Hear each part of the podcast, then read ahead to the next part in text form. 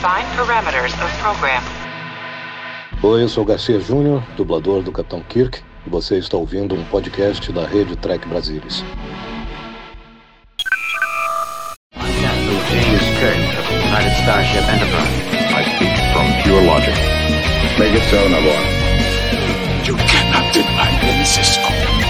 There's coffee in that nebula. Where no man has gone before.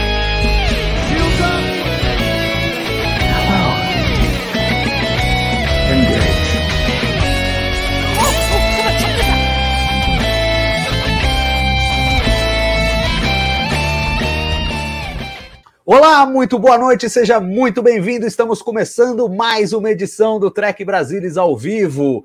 Hoje, para falar do que estávamos esperando desde que terminou a primeira temporada de Strange New Worlds, a segunda temporada de Strange New Worlds. Pois é, a série que causou furor entre os fãs está de volta, estará de volta a partir de dia 15 de junho, esta quinta-feira, aqui no Brasil e no resto do mundo pelo Paramount Plus. E, claro, vamos discutir aí nossas expectativas, esperanças e desconfianças para essa temporada que se inicia com os seus 10 episódios. Para bater esse papo comigo hoje, estão a bordo a Mariana Gamberger. Boa noite, Mari, bem-vinda. Tá pronta para a segunda temporada de Strange New World? Nossa, não sei se. Boa noite. Não sei se eu estou mais ansiosa para esse início ou se eu estava mais ansiosa para o começo da primeira temporada. Não é, É isso fácil, aí. não, é o nosso coração. É isso. Gustavo Gobi também está aqui com a gente. Esse aí é o vendidaço. Então fala aí, Gus. Tá muito esperançoso? Com certeza, uma boa noite a todos. Já iniciando essa live aqui, anunciando, junto a meu amigo Murilo Von Grol, a criação da AAAPW, Associação de Amigos e o que, Murilo? Como é que é? Associação dos Amigos e Admiradores de Pois. Paul Wesley. De Eu Paul na Wesley. presidência e Gustavo Gobi na vice-presidência. isso aí a gente discute depois. Mas uma Isso boa aí. noite a todos vocês. Vamos para essa live, porque a segunda temporada de Strange New Worlds promete. Isso aí será decidido nas urnas, quem vai ser o presidente. E o voto de Minerva, se houver empate, é de Bob Bobson. Passa a palavra a Murilo Von Grol, que também está aqui, está empolgadíssimo com a volta de James Kirk e tudo mais que cerca essa segunda temporada, Murilo. Aqui, ó, eu numa escala de 1 a 10 tô, tô com expectativa 10 para Strange e expectativa 224 bilhões para a volta de James Kirk. Não é à toa que a gente fundou a Associação dos Amigos e Admiradores de Paul Wesley. Tô, não consigo dormir pensando nessa segunda temporada, na volta do maior personagem da história do cinema, James Kirk. É demais, é demais. Olha, esse é um dos temas polêmicos. Antes de mergulhar nesta polêmica e começar a falar aí do que nós já sabemos sobre essa segunda temporada, eu queria lembrar você que o nosso canal aqui no YouTube está chegando aos 10 mil inscritos, está faltando muito pouquinho. Então, se por um acaso você caiu aqui agora e não se inscreveu, se inscreve aí agora no canal, já toca lá o sininho para receber as notificações do canal e acompanhar todas as lives, a gente que vai cobrir naturalmente todos os 10 episódios dessa segunda temporada. Você assiste ao episódio, corre aqui para acompanhar as discussões, os debates, a gente esmiuçando cada detalhezinho de cada episódio. Então se inscreva aí. Se por um acaso você já é inscrito, divulga para os amiguinhos, para todo mundo se inscrever aqui, a gente chegar rapidamente aos 10 mil inscritos, quem sabe comemorando isso durante essa temporada de Strange New Worlds. É, e aí já puxo esse papo, porque eu sei que nem todos aqui são membros dessa nova associação. E aí quero jogar a palavra para Mari para falar dessa polêmica. Uma das grandes coisas que a gente sabe sobre essa segunda temporada é a aparição do James Kirk. No, final, acabou sendo surpresa que ele apareceu no último episódio da primeira temporada, porque o anúncio sempre foi: ah, estará na Surpresa. segunda temporada. É, surpresa, pois é. Para uns mais, para outros menos. Desconfio que para a maioria das pessoas foi uma surpresa. Para nós que estávamos atentíssimos aos créditos de dublagem da temporada que foram veiculados é, no- na temporada passada, a gente já sabia, já tinha essa pista, mas realmente ninguém imaginava que fosse ser no final da primeira temporada. Foi meio na surpresa. Vai, Murilo, não sacaneia os caras também, que eles guardaram bem o segredo. Mas o anúncio, o anúncio todo era para a segunda temporada. Ao que parece, teremos dois episódios com o Paul Wesley, a.k.a. Bob Bobson, é, no, no papel de James Kirk. E dessa vez, Mari, numa versão diferente do James Kirk, porque a gente teve uma versão de universo alternativo no décimo episódio da primeira temporada, que seria um Kirk mais velho, uh, com a idade do Kirk da série clássica, mas ao mesmo tempo não com a confiança de um capitão da Enterprise, sem o capitão de uma nave menor, a Farragut. E agora vamos ver o Tenente Kirk. Pelo seu jeitão, não faz muita diferença para você, mas deixa eu perguntar, faz? Como é que você vê a presença do Kirk na segunda temporada de Strange New Worlds, já sabendo que vai pôr fogo no circo? Pode pôr fogo à vontade. É, vou pôr fogo no parquinho agora, então. Assim, eu acho que é um grande erro eles trazerem o Kirk agora. Não gostei deles terem trazido na primeira temporada, muito menos agora. Eu acho que é, Strange New Worlds é sobre o Capitão Pike e, e a tripulação que eles trouxeram agora, né? É, com o Spock. O Spock estava lá com o Kirk mais para frente, a Chapel estava lá mais para frente, a Uhura também, mas a gente está criando histórias aqui e tem muita coisa que o Kirk não estava envolvido, né? Então, eu acho que a minha grande preocupação em eles quererem é, trazer o Kirk é que, ok, ah, são só dois episódios, mas assim, os caras estão se empolgando, não sei o que consequências isso vai ter para frente, se eles vão querer deixar o Kirk numa terceira temporada mais vezes, mas você arrisca engessar Strange New Worlds, porque tem um monte de coisa que acontece, que é particular da série, que o Kirk não sabe. O Kirk não só vem a conhecer a T'Pring e saber que o Spock tinha uma, uma noiva lá em Amok Time. O Kirk só viu um, um Gorn lá em Arena. É, ele só fica sabendo que o Spock tinha um irmão, o Cyborg, né, o meio-irmão, lá em Jornada nas Estrelas 6. Então, são todas coisas que vão. Cinco, desculpa. São todas as coisas que, que vão, estão, assim, são super importantes para Strange Worlds e que o Kirk não cabe aqui, né? Além disso, a gente tem uma identidade da série. Essa série é do Pike, não é do Kirk. Para que, que você vai queimar a largada? Por que, que você vai trazer o cara agora se você está com uma, um, uma pérola, que você tem uma coisa tão boa? Deixa isso para depois, cria todo um clima, né? Você já tem o Spock, você já tem a Uhura, e está sendo muito mais desenvolvida do que ela, do que se imaginava do que ela poderia ser, né? Porque na série clássica, naquela época, não, não era esse essa pegada de você desenvolver os personagens. Se a gente for, for ver bem, é, é o Kirk, o Spock e o McCoy, que eram os personagens que eram desenvolvidos em algum nível. E a gente não pode nem dizer que né? Comparado com o que hoje a gente vê das séries, é até muito menos, né? Acho que a interação deles, a amizade deles, que na realidade era o forte. Mas em termos de, de personagem, de background, de família, de consequências, talvez o Spock é, tenha sido o melhor desenvolvido nesse sentido. Mas todos os outros personagens de TOS, não. Então agora a gente está tendo a oportunidade de desenvolver esses personagens, a gente tem a oportunidade de depois a gente ter um, uma série, não sei se é a ideia deles, mas é, eu acho que o povo vai clamar por isso, da mesma forma que eles clamaram por Strange New Worlds ao ver o Pike e o Spock em Discovery e acharam maravilhoso. E aí é mérito dos atores, principalmente do Anson Mount, né? Que em cinco minutos, na primeira cena dele, todo mundo já se apaixonou cara, entendeu? Está aqui Gustavo Gobi, que não me deixa mentir, que o Anson Malt é o homão da porra, entendeu? O cara apareceu e conquistou o coração de todo mundo. E aí a gente tem essa série agora. E aí, mais para frente, a gente pode ter uma série continuando com o pai que, né, passando o bastão para o Kirk assumindo a Enterprise. Né? Então, por que, que você vai queimar a largada agora? E ainda por cima, é, tem o outro lado, é que eu acho que eles erraram na escolha do ator. Eu achei o Paul Weasley péssimo. Ele não tem um mínimo de carisma, sabe? Muito mecânico. Não gostei do cara. Assim, ó, e falar assim: ah, ele só participou de 10 minutos. Mas com a primeira cena do pai que todo mundo estava apaixonado pelo cara, entendeu? Então, assim, ah, agora vem dando desculpa, não, é um, é um Kirk alternativo. O Kirk é alternativo, caramba, ele não soube fazer o Kirk, não importa se é o Kirk mais novo, mais velho e não sei o quê ele não conseguiu trazer carisma para o personagem. E aí você arrisca não ter a série depois, se o cara não for bem, entendeu? Aí, se você faz a série lá e o cara não começou bem, ah, fazer o quê? Mas a série já tá lá, entendeu? Já foi feita. Então você segue o barco. Agora se arrisca não ter a série. E assim, eu acho que foi uma grande desculpa essa de ficar falando que não é o Kirk verdadeiro, tal. Agora que nós vamos ver o verdadeiro, posso queimar minha língua, pode ser que o cara sur surpreenda, pode ser que ele vá muito melhor, tudo. Mas o que, do que eu vi dele, zero carisma, um Bob Bobson completo.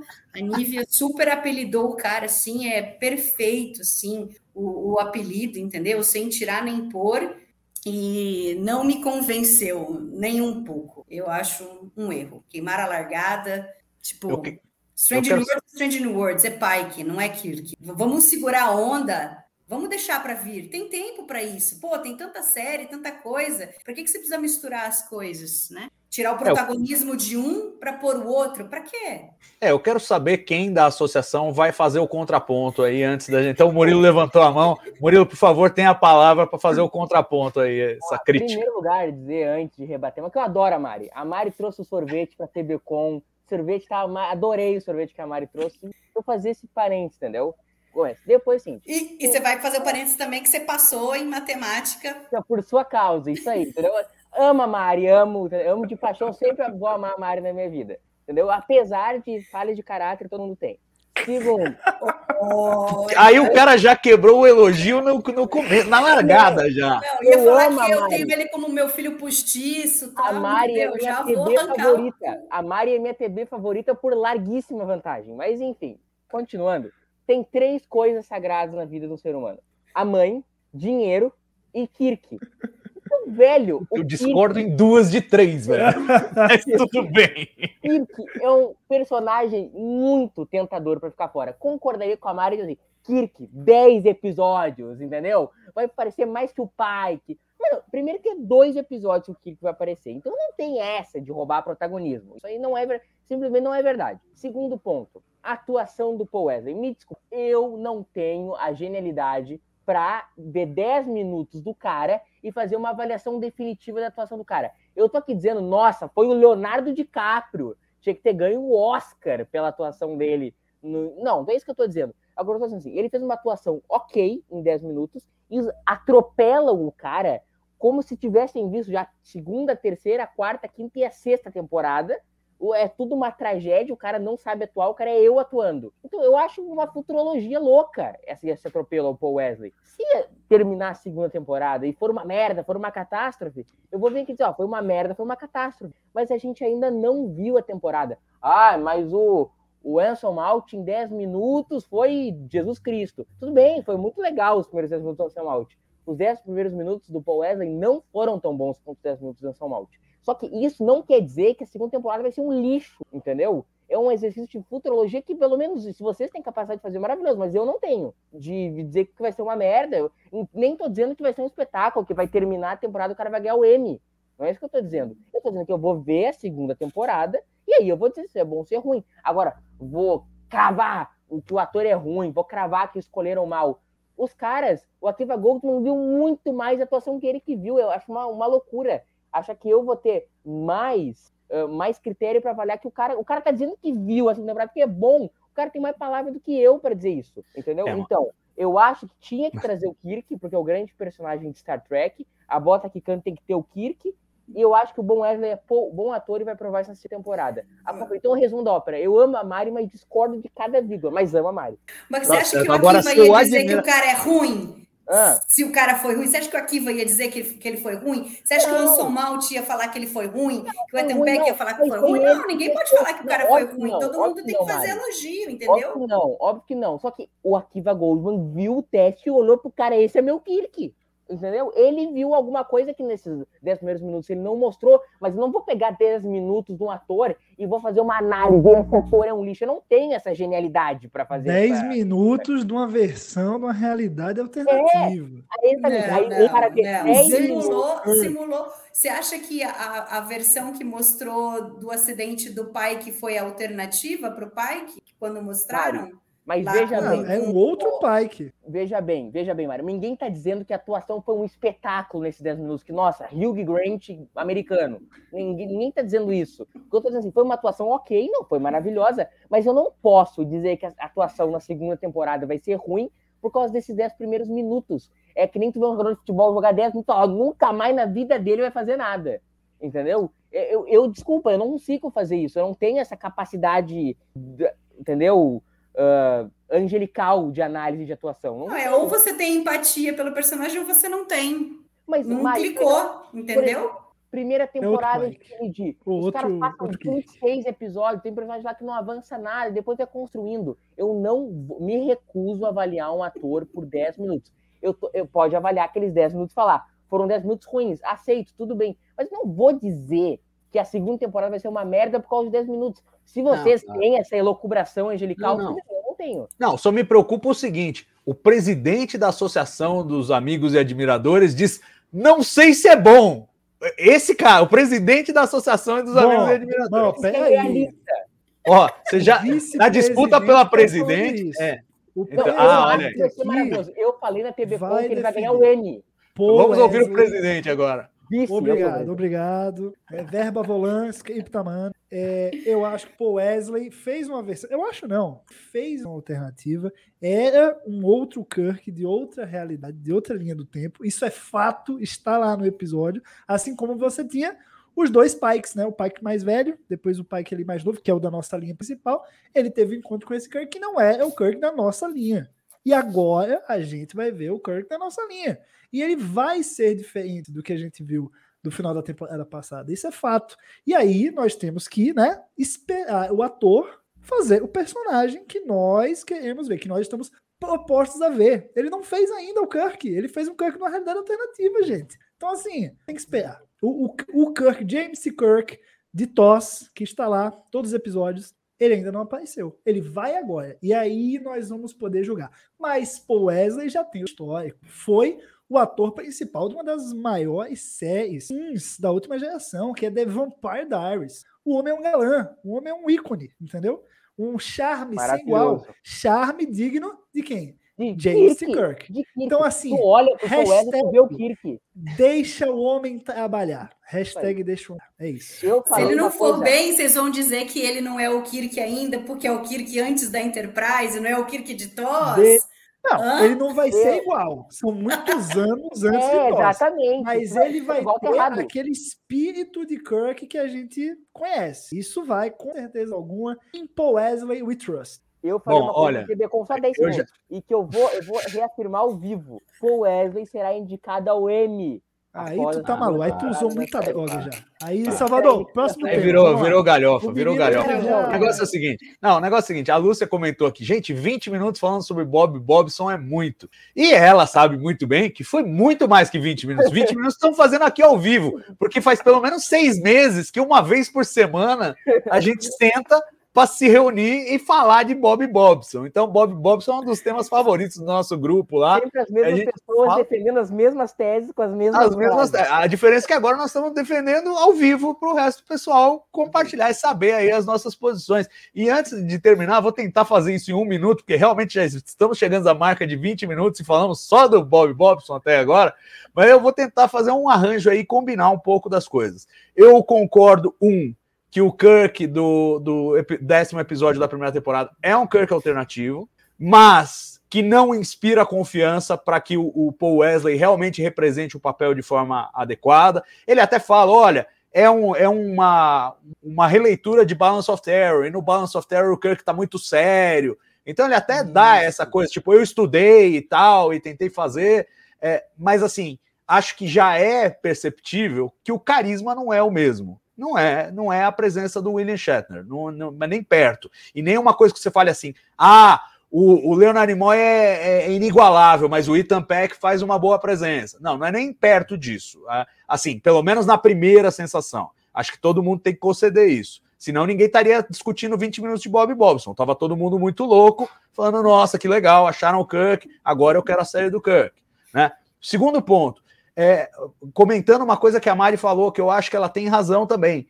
É cedo para colocar o Kirk. É cedo.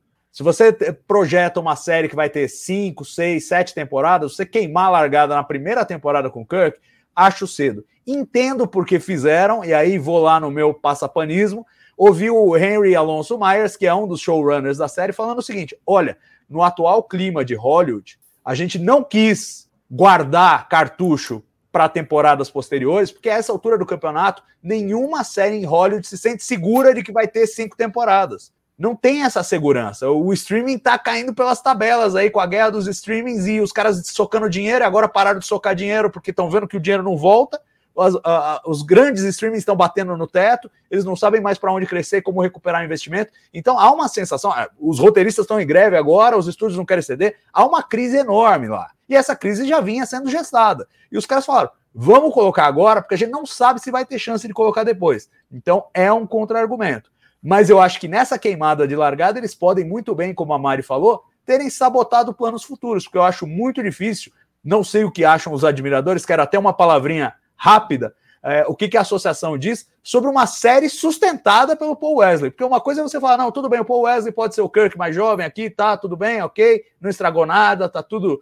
Outra coisa é você falar, não, eu quero a série com o Paul Wesley como protagonista. Aí eu já acho que é um salto além, acho que eles queimaram esse filme, como disse a Mari.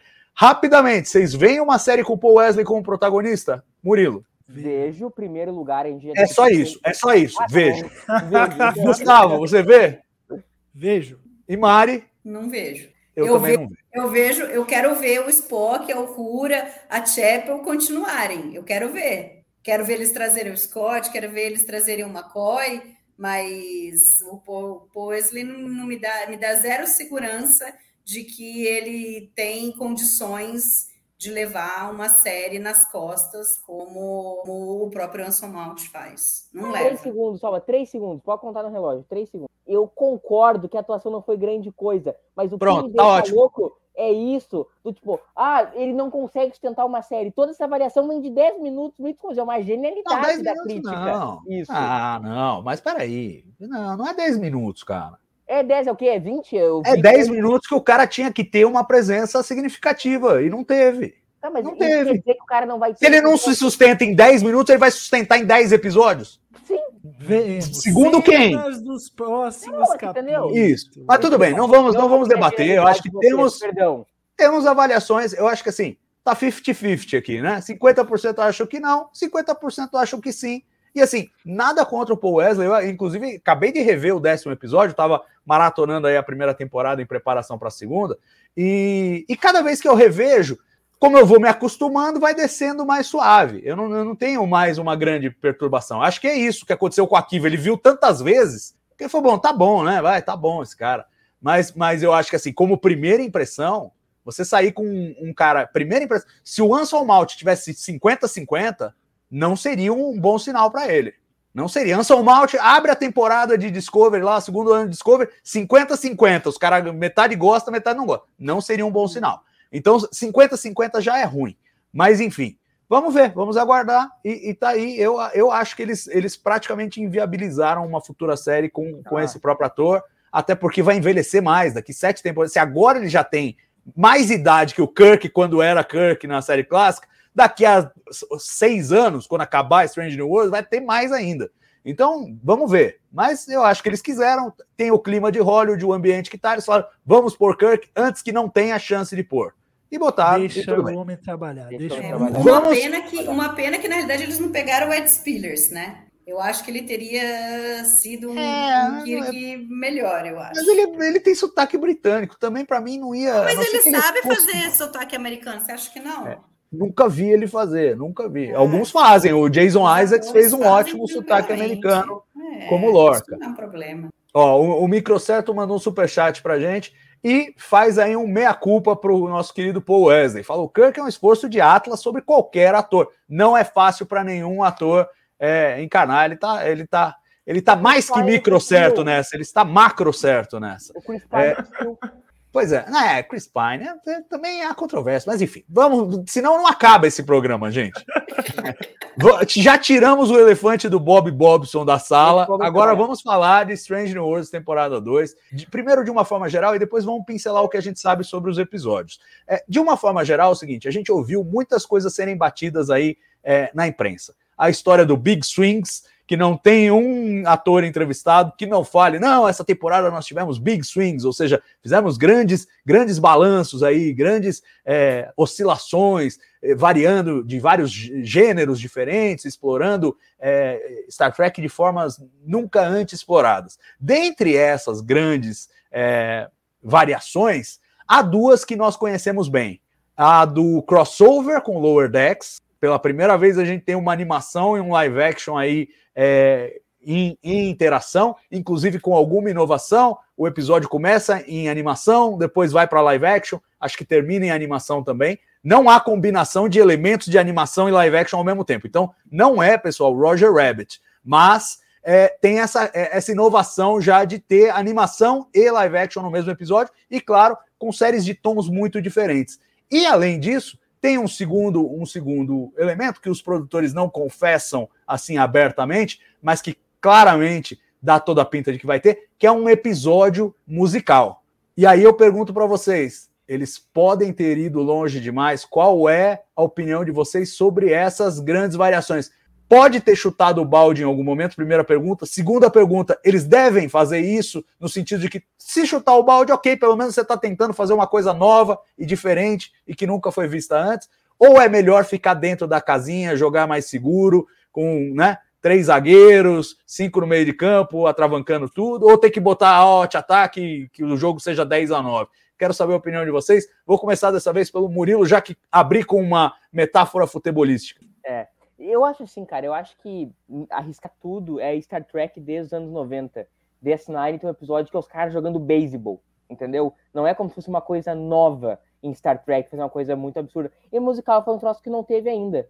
Eu sou meio suspeito pra falar, onde os caras enfiam música, eu tô, sou parceiro, tô dentro. Então, musical é um episódio que, em especial, me, me, me toca e, e, que me deixa ansioso. Com certeza vou estar no TV ao vivo do musical, porque música é um tema que me toca. A questão de ser um episódio diferente, ah, se fosse, ó, me deixaria meio chocado se fosse Strange vai ser a segunda temporada inteira musical, 10 episódios musical. Ia ser um problema, entendeu? Mas, cara, é um episódio. Se der errado, é da vida, é do jogo. Se der errado, entendeu?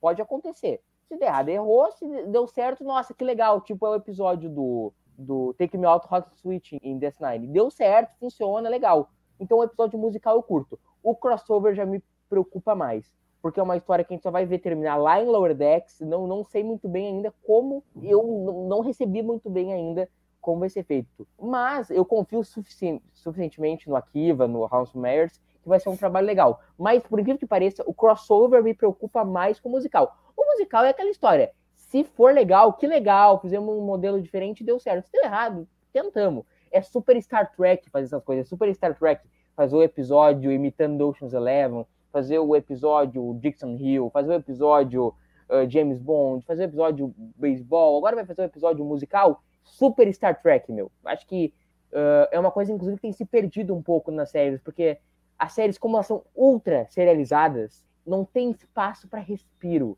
não tem espaço para te contar a história do Vic Fontaine, não tem história, espaço para contar a história do Nog. Eu acho que como Strange é mais episódico, vai ser legal ver essas coisas, tipo o episódio musical e tal. Então eu compro muito barato de. O episódio crossover, eu achei uma, uma acho uma proposição arriscada fazer um crossover de Lower Decks com Strange, mas já coloca isso duas viagens do tempo numa temporada só, o que também é interessante, vai ter o episódio da viagem do tempo, nós vamos comentar que é com o maior de todos, James Kirk, e o de Lower Decks vamos ver o que vai acontecer. Eu tô mais preocupado com um que com outro. Mas o musical, acho que as pessoas podem não gostar, mas eu acho meio idiota criticar por fazer.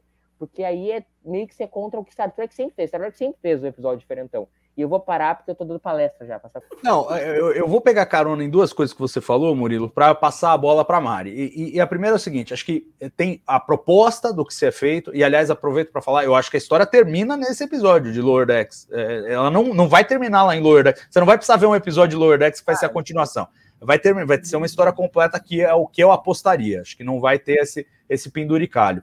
Mas é, talvez tenha alguma referência lá depois, mais para frente em Lower Decks. Mas a história acho que vai terminar aqui. Agora, é, muitas vezes não é o que se faz, mas como se faz. Então, por exemplo, se tivesse feito esse crossover no estilo Roger Rabbit, eu estaria muito mais preocupado. Eu, eu, porque aí eu acho que é uma quebra de realismo ali, de, de suspensão da descrença, de você ver o, um personagem de desenho interagindo com um personagem live action, que é imperdoável, salvo numa circunstância muito especial, como é do próprio Roger Rabbit, que é um filme fantástico, mas funciona naqueles termos lá. É, e a mesma coisa para o musical. E aí passo a bola para Mari. Mari, o musical não depende muito de como for feito, porque assim, se eles tiverem um motivo para cantar, tudo bem. Agora, se for como um musical clássico da Broadway, que de repente o cara começa a falar e ele vai e entra na música e começa, né? Aí pode ficar uma coisa esquisita também que é, abala a suspensão da descrença. Como é que você vê essa perspectiva das escolhas versus a forma como elas são executadas?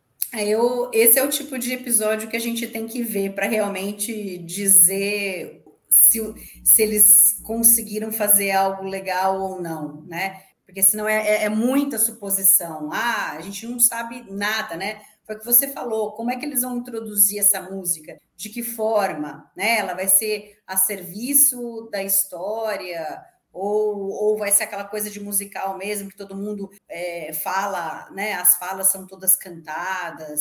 Então, não sei, vamos aguardar. A gente sabe que a Uhura canta, né? O Spock lá na série clássica ele tocava, então pode começar alguma coisa assim, não sei o que vai ser. Agora, assim, por exemplo, do que o Murilo falou, né? Se a gente pegar assim, por exemplo, Take Me Out uh, to the Hollow Switch, a gente tem que ver também que é um episódio que funciona muito porque é da sexta temporada. Você tem uma interação entre os personagens em que proporciona fazer esse tipo de coisa, né? Agora, aqui eu vejo que em Strange New Worlds, apesar de uma temporada só com 10 episódios, eu acho que os personagens têm uma interação muito boa, muito boa. O Spock com o Pike, com a Una, depois você tem a Uhura com um pouquinho com o Spock ali, com a Chapel começou alguma coisinha, com, com Ortegas, a Chapel com o Spock. Então, você tem, os personagens estão todos ligados. Então, eu acho que é possível você ter um episódio desse que aparentemente seria arriscado,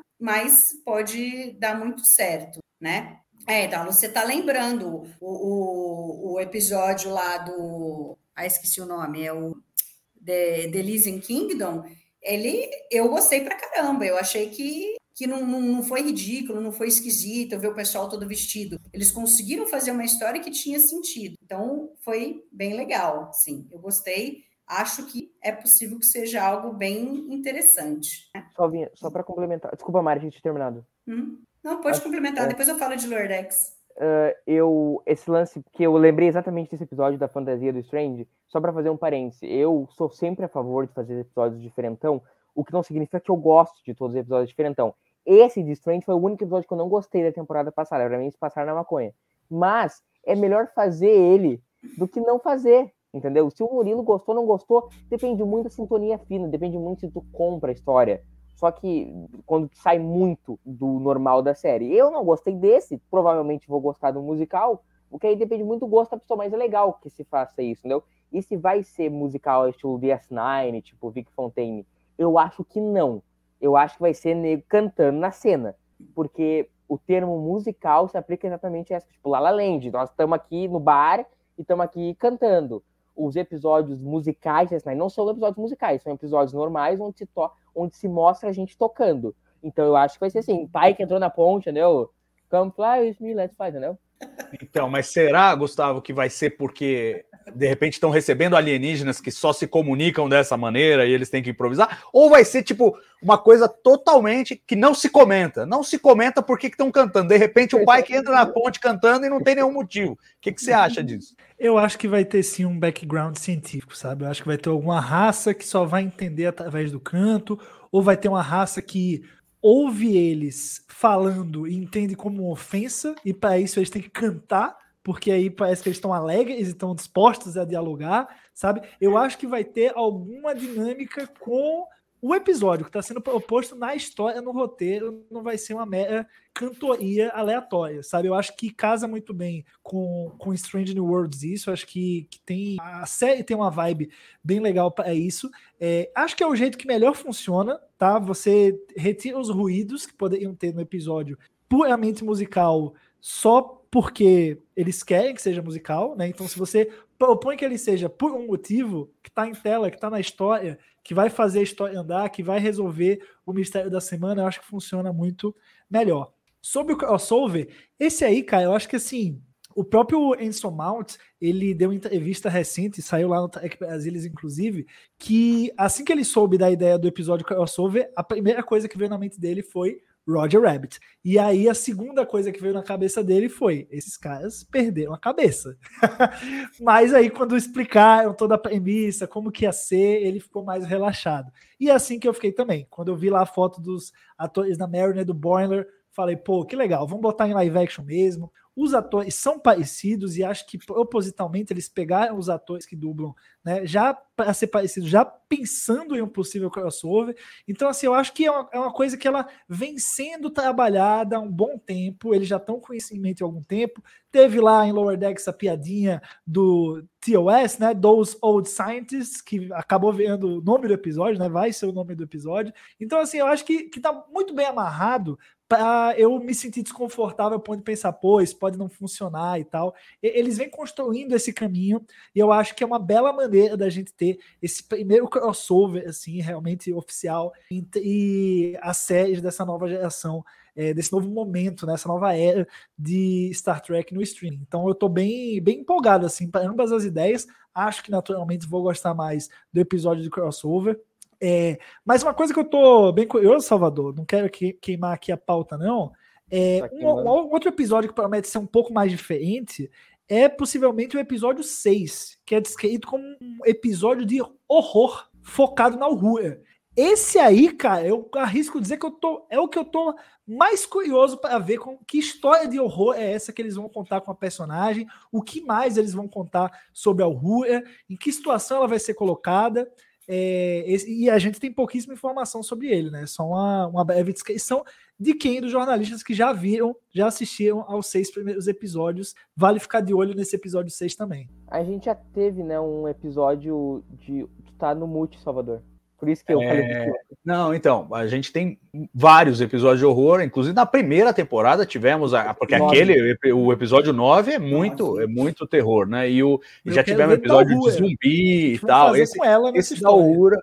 É, então, eu acho que vai ser, vai ser interessante e é muito legal que eles façam esse balanço. Mas realmente, os que eu vejo como, assim, absolutamente inéditos em termos conceituais, são esses dois. Esse de horror também acho que tem, tem uma pegada. E, e a Mari ia falar alguma coisa sobre o crossover antes da gente passar adiante, Mari?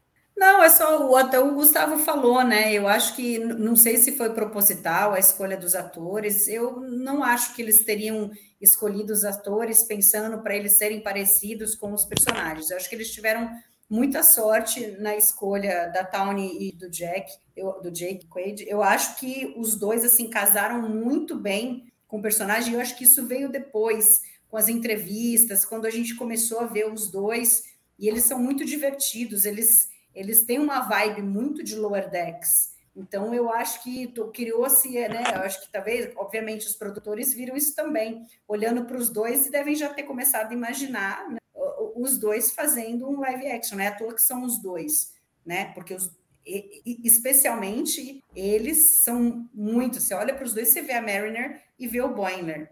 Então, eu acho que eles pegaram essa coisa de querer ir. O Jack Page foi com o cabelo numa das convenções, né? Foram com uniforme, tudo. Então, eles abraçaram essa, essa coisa assim. E acho legal deles terem feito isso. Né? Eu acho que é, faz ficar mais rico o universo quando você junta isso daí. Pô, viagem no tempo é uma coisa que dá para fazer, né? Muito fácil. Tem N é, desculpas que você pode usar para eles viajarem no tempo. Então, eu acho que esse daí é um dos que eu mais espero, assim, para ver, porque eu acho que vai ser muito interessante. Aí foi dirigido também pelo Jonathan Frakes, que é um cara que conhece pra caramba Jornada nas Estrelas, que vem aí dirigindo muitos episódios, né? O cara se tornou um grande diretor e o cara conhece, né? Então, eu acho que fica perfeita assim a combinação. Perfeito, muito bom. Agora vamos fazer então uma um passo a passo aí do que a gente tem dos 10 episódios. Já aviso quem está nos assistindo, a partir de agora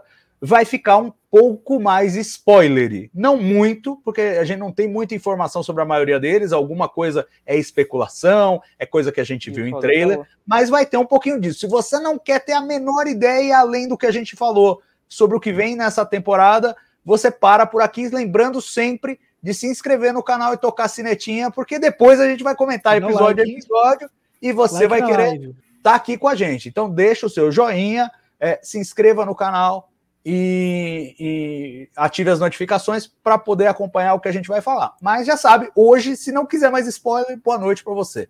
Quem continua com a gente, vamos embora, começando com o primeiro episódio da segunda temporada, que se chama The Broken Circle, e que é, é talvez um dos que a gente saiba mais, porque acabou de ser divulgada a sinopse e mais é, algumas fotos do episódio. Então, vou ler aqui a, a, sinopse do episódio, que é escrito pelo Henry Alonso Myers e pelo Akiva Goldsman, são os dois showrunners da série, e dirigido pelo Chris Fisher.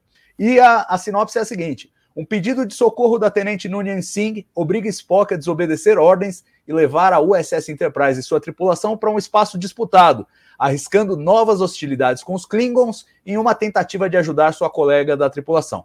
Não custa a gente lembrar, no final da, da temporada de. de é, da, primeira, da primeira temporada, episódio 9, ela pede uma licença para ir ajudar a menina lá que tinha é, sido resgatada no acidente lá na nave que tinha os, os Gorns e tal. Então ela tá fora e aí ela deve mandar esse pedido de socorro e o Spock no comando da nave, porque o, o nosso queridíssimo Pike vai estar tá lá cuidando do problema da Una, outra, outro penduricalho da primeira temporada. É, o Spock no comando da nave vai ter que fazer essa escolha e vai pro, pro espaço Klingon. Provavelmente tem a ver com aquelas cenas que a gente viu no trailer, o Spock tomando lá é, sangria com os Klingons e tal, e aquele cenário todo. Qual é a, ansiedade de vocês ou interesse de vocês de verem os Klingons que aparentemente tiveram uma nova, nova, nova releitura. Eles já não estão tão parecidos com o que eles estavam em Discovery, estão mais próximos ao que a gente estava acostumado ali na era Berman, é, com algumas com algumas variações. E aí, por exemplo, estamos vendo uma foto deles aí, a gente vê que é um pouco híbrido, não é totalmente a era Berman, mas está muito mais perto do que estava lá no começo de Discovery. Lembrando que houve um, um, certo não me toques com os Klingons depois, depois da primeira e da segunda temporada de, de Discovery, e agora eles voltam e voltam nessa repaginação. Queria saber de vocês qual é a ansiedade para ver para ver esse pessoal de volta aí nesse episódio. Mari? Ah, eu acho que vai ser muito interessante. A gente estava esperando que os Klingons em algum momento tinham que aparecer, né? Eles guardaram os Klingons, não apareceram na primeira temporada e agora espero que eles sejam personagens recorrentes, porque a gente tem né, vários episódios da série clássica em que eles apareceram e que sempre são lembrados, né, são, são muito interessantes. Depois foram utilizados lá em Deep Space Nine, inclusive, né, então é, é, é legal a gente vê-los. Mas o que mais me chama a atenção desse episódio, que eu gostei, que o pessoal que assistiu comentou, é que vai ser é, bem forte em relação a a, amizade ou a, a, como que é a relação entre o Mbeng e a Chapel, que tem alguma coisa por trás, que eles já se conheciam, talvez a gente vai, é, vá saber um pouco mais sobre isso, que eu acho bem legal, porque até o momento você vê que eles têm uma interação assim é, próxima, que a maneira como que um fala com o outro, tal, mas a gente não sabe de onde vem isso. Então, eu acho que vai ser legal a gente descobrir de onde vem isso, né? E aí a gente vai ter também um saborzinho, assim, de ver o Spock como, como o capitão da nave, né? Que eu acho que é legal, porque ele tem uma coisa assim, de que ele não é o cara que, que almeja um dia ser capitão, né? Mas ele vai seguir a função que lhe foi dada ali. E até então ele, ele, ele é oficial de ciências, né? E até no começo, lá no primeiro episódio, quando a Una tá lá presa no planeta e o pai que recebe a missão de resgatá-la, eles não colocam o Spock como primeiro oficial, eles trazem a Lan. Então, é legal que ele ainda não teve essa oportunidade. Eu acho que vai ser legal ver mais essa faceta do Spock, porque ele é um Spock antes do que a gente conhecia. Então, ele está ele tá se conhecendo, ele tem, né? Ele de vez em quando ele tem mais o lado o lado cano dele, de vez em quando é mais o lado humano, às vezes é uma mistura dos dois, ele ainda está procurando tentar entender quem ele é. Isso, isso bacana. O episódio vai ter é, bastante coisa acontecendo. Isso que é interessante. Augusto, parece que é neste episódio que nós vamos ver o nosso Babs é, praticando o jiu-jitsu brasileiro, né? É, é, um episódio que eles já falaram que vai ter muita ação e eu tô apostando que vai ter porradaria com os Klingons, você não? Tomara, cara, tomara, porque quando a gente entrevistou o elenco da, na primeira temporada, né, um pouco antes da primeira temporada de SPA, foi justamente que eu perguntei pro Bebes, né? Eu falei, ah, a gente vai poder ver aí o teu jiu-jitsu no Mibenga, né? Ele praticando, ele usando. E aí o me respondeu: não posso falar nada, não posso falar nada talvez ele já tivesse essa ideia de que no começo da segunda temporada ele ia se utilizar, ou pelo menos foi sondada essa possibilidade para que num futuro episódio ele pudesse mostrar né, o jiu-jitsu dele. E aí, cara, eu acho que é sensacional, né? Imagina uma arte brasileira, um cara lá que fala português fluente, meio que representando a gente, né? O, o Bebes, ele é quase um brasileiro. Deviam, a honraria que deram pro Hamilton, deviam dar para ele também, entendeu? E é como eu sempre falo, se não gostar, pega no me benga. Mas o que eu tô esperando é o seguinte, nesse primeiro episódio aí com os Klingon, o que eu quero ver, Salvador, é o nosso querido Kaj, que é o Nêmesis do Pike na série de quadrinhos Early Voyages, que era o Strange New Worlds na época que ele saiu, né? É o prequel com Pike, Spock e tripulação. É, e eu tô até agora esperando que elementos dessa HQ sejam canonizados. E eu acho, cara, acho não, né? Acho que não vai não, mas minha torcida é para que o nosso querido Kaj, já que os Klingons estão de volta, seja de alguma forma canonizado. Essa é a minha expectativa. É, isso seria, olha, uma grandíssima surpresa. Eu não tenho a menor expectativa de que isso aconteça, embora eu seja um grande fã dos quadrinhos de Early Voyages. Já uma outra expectativa que eu acho um pouco mais realista, talvez não muito, mas um pouco mais, e aí pergunto para o Murilo, para a gente fechar esse ciclo do primeiro episódio, é sobre essas variações todas dos Klingons. Podemos ter esperança de ver uns Klingons de testa lisa, a moda da série clássica. O Hilari é, perguntou isso aqui. É uma velha tese também do nosso querido Leandro Magalhães. Ele sempre fala: não, deviam pôr todos juntos, assim, pronto, já mostra que tem todas as variedades tal. e E é, é, vale destacar que Strange News está fazendo isso. Eles vão mostrar também é, isso no segundo episódio. Vão mostrar um Telarita mais ao estilo da série clássica e menos ao estilo da repaginação de Discovery. Então, assim, estão mostrando essa variedade aí dos alienígenas. O que, que você acha dessa coisa dos Klingons, Murilo? É, cara, eu tô em paz com esses montes de Klingons. Assim, se a gente, nós humanos, não somos idênticos uns aos outros, não tem por que os Klingons serem tão, serem tão idênticos aos outros. Estou em paz. Eu acho assim, eu acho que a gente já tinha uma, uma quantidade uh, suficiente de alterações. Enterprise fez aquele papel heróico para os patrulheiros do cânone de explicar a diferença dos Klingons, entendeu? Todo o nosso amor a Menicoto e companhia. Acho que Discovery, Discovery abusou da amizade? Acho que Discovery abusou da amizade. Precisava? Não precisava daquilo. Acho que, que Strange faz essa correção necessária de trazer os Klingons mais à moda da era Berman. Acho que acho muito difícil que a gente veja Testa Lisa. Acho que agora eles vão tentar não mexer. De, deixa o mais family friendly tracker possível, entendeu? Porque, infelizmente, depois da cagada que Discovery fez com os Klingons, da cagada, eles ficaram com medo de mexer nos Klingons e Strange precisa dos Klingons. Porque do século 23, que é quando essa série se passa, os grandes vilões da, da Federação são os Klingons. Já acho heróico que eles tenham feito uma temporada inteira sem aproveitar os Klingons. Tem que chegar agora, velho, ele precisa de tiro, porrada e bomba dos Klingons. A série clássica lá tem grandes episódios com os Klingons, Path of the Gun. Uh, puta, me fugiu o episódio, aquele lá do os organianos, fugiu o nome. Errand of Mercy. Errand of Mercy, clássico, melhor, os melhores episódios de TOS, cheio de grandes episódios com os Klingons, e acho que a gente vai ter grandes episódios em Strange também. Aliado ao fato que a gente acabou de sair da Guerra Klingon, as tensões entre Klingons e Federação devem estar ao flor da pele, então quero muito tiro, porrada e bomba com os Klingons, quero Core, quero Kang, entendeu? Quero toda a turma se do Gustavo pode vir também, não tem problema, sempre tem espaço para mais. Queremos todos em Strange. Mas eu quero aquele Klingon raiz de tos, não aquele Klingon da era Berman. Raiz de tos? O bigodinho é. e tudo? Não, não, não, de personalidade, ah. de personalidade. Não aquela coisa, mim quer honra, mim quer morte. De... Aquele Klingon de tos, tá ligado? Eu sou, eu sou, eu tenho dois me benga, entendeu? É, Pelo amor de Deus, vamos parar com isso, por favor. A quinta série baixou, né? No... Uma coisa que eu não falei, só complementando. eles têm dois órgãos, tipo assim, eles têm dois estômagos. Sim, dois... sim, sim, sim, sim, estamos sabendo. Aliás, é foi mais uma coisa canonizada por Discovery. Você citou duas coisas que Discovery fez com os Klingons, logo depois de falar que eles só fizeram merda com os Klingons. Pois é. A guerra Klingon e essa coisa aí dos dois Mibengas. Mas enfim, Pois deixa o é. Gustavo falar. Não, é, cara, se eles conseguirem reunir, sabe, todos os visuais de Klingons que a gente já viu, desde o bigodinho de Toss até os cabeçudos de Discovery, passando é, pelo, pela visual de TNG, que agora é esses que pelo menos a gente tem foto, né? Estão ali representados, eu acho que vai ser sensacional. Vai acabar com esse mimimi que ah, o jeito certo é um, o jeito certo é outro. Pô, meu irmão, se nem humano aqui, que somos mero 8 bilhões, desse... todo mundo é diferente, cada um tem cor de pele, cabelo, enfim. Imagina os Klingon, pô, que estão aí há muito mais tempo, tem muito mais gente, e eles de casa, 14, 15 casas diferentes.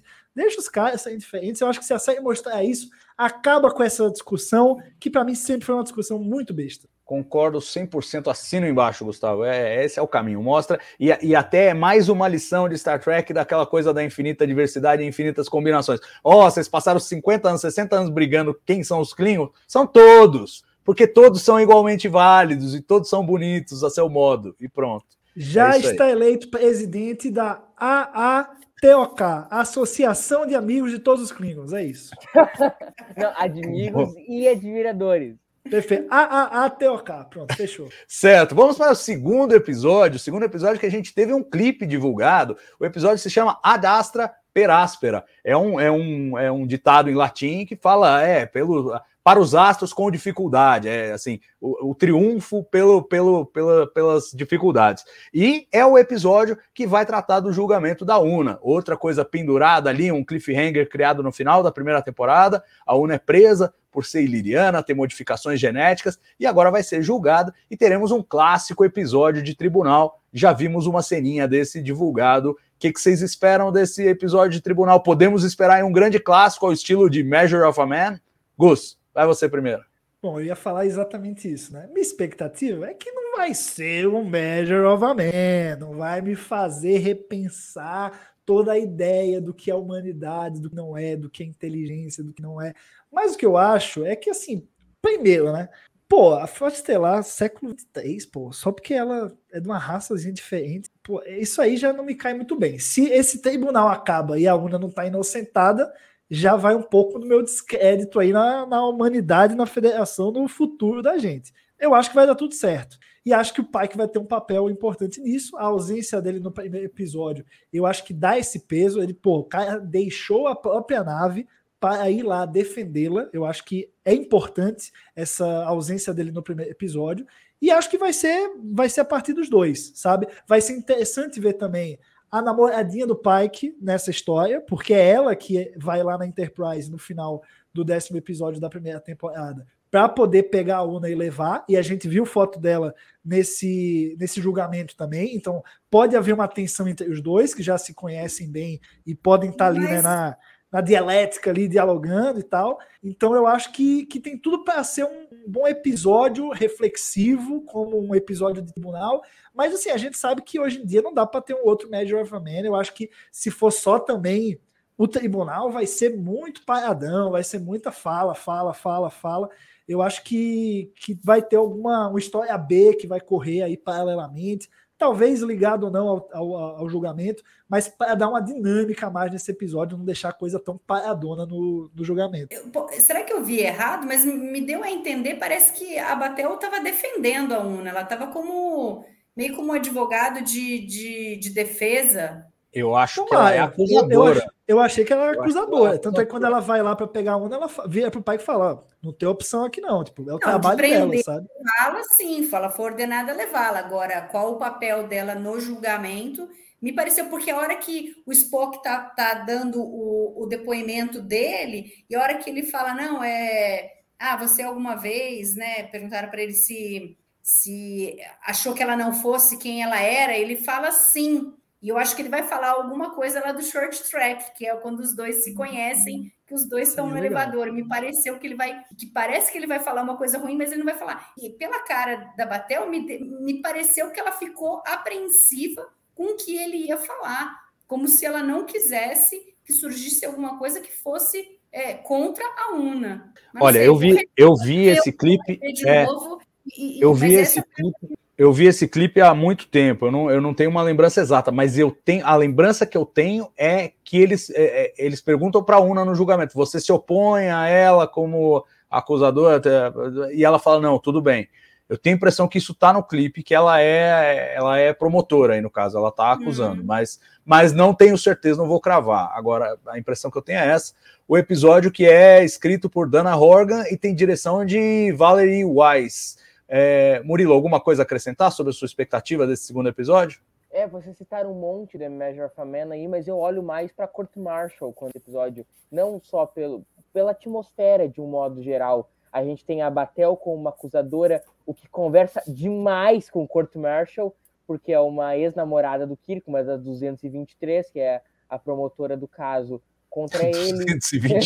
223. e eu acho que, que toda essa atmosfera vai ser mais voltada para Court Marshall The Measure of a Man. Esse problema de, da federação com o diferente é um problema que, sinto muito, Gustavo, não acaba na época de Strange. Nós vamos ter o Bashir em DS9 enfrentando problema, problema do sintético, sei que eu não estou para discutir cada um, cada um com seus problemas. O ponto é que não vai ser, não vai resolver a questão da federação com o diferente nesse terceiro, nesse segundo episódio de Strange. Só fazer essa menção que eu olho mais para Corto Marshall que para Measure of a Man e que eu adoro filme, episódio, tribunal. Não quero história B, eu quero o rigor da lei durante o episódio. Se puder trazer o advogado de Corto Marshall, então, aí eu vou chorar Pô, imagina eles, você falamos aqui de Measure of a Man, Court Marshall, mas ninguém lembra de The Manager, né? Será que a gente vai ter um televisor lá? Olha o que a Una fez aqui, bota na tela, me dá a imagem. Canal Premiere.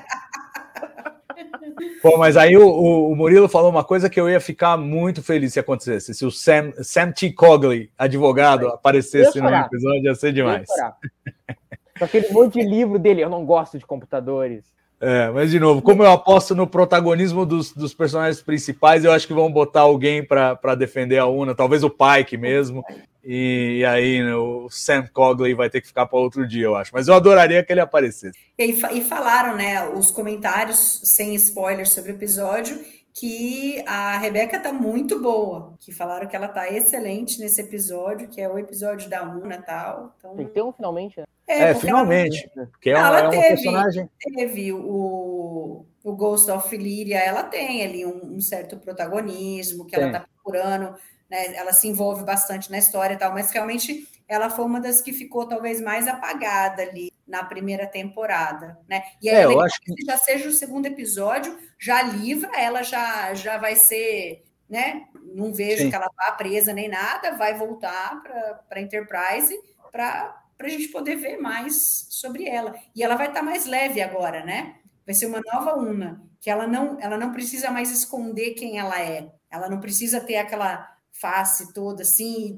distante. Talvez um dos motivos dela ser tão distante fosse talvez esse, né? O fato dela não querer se mostrar demais com medo de descobrirem quem ela é. Agora todo mundo sabe quem ela é.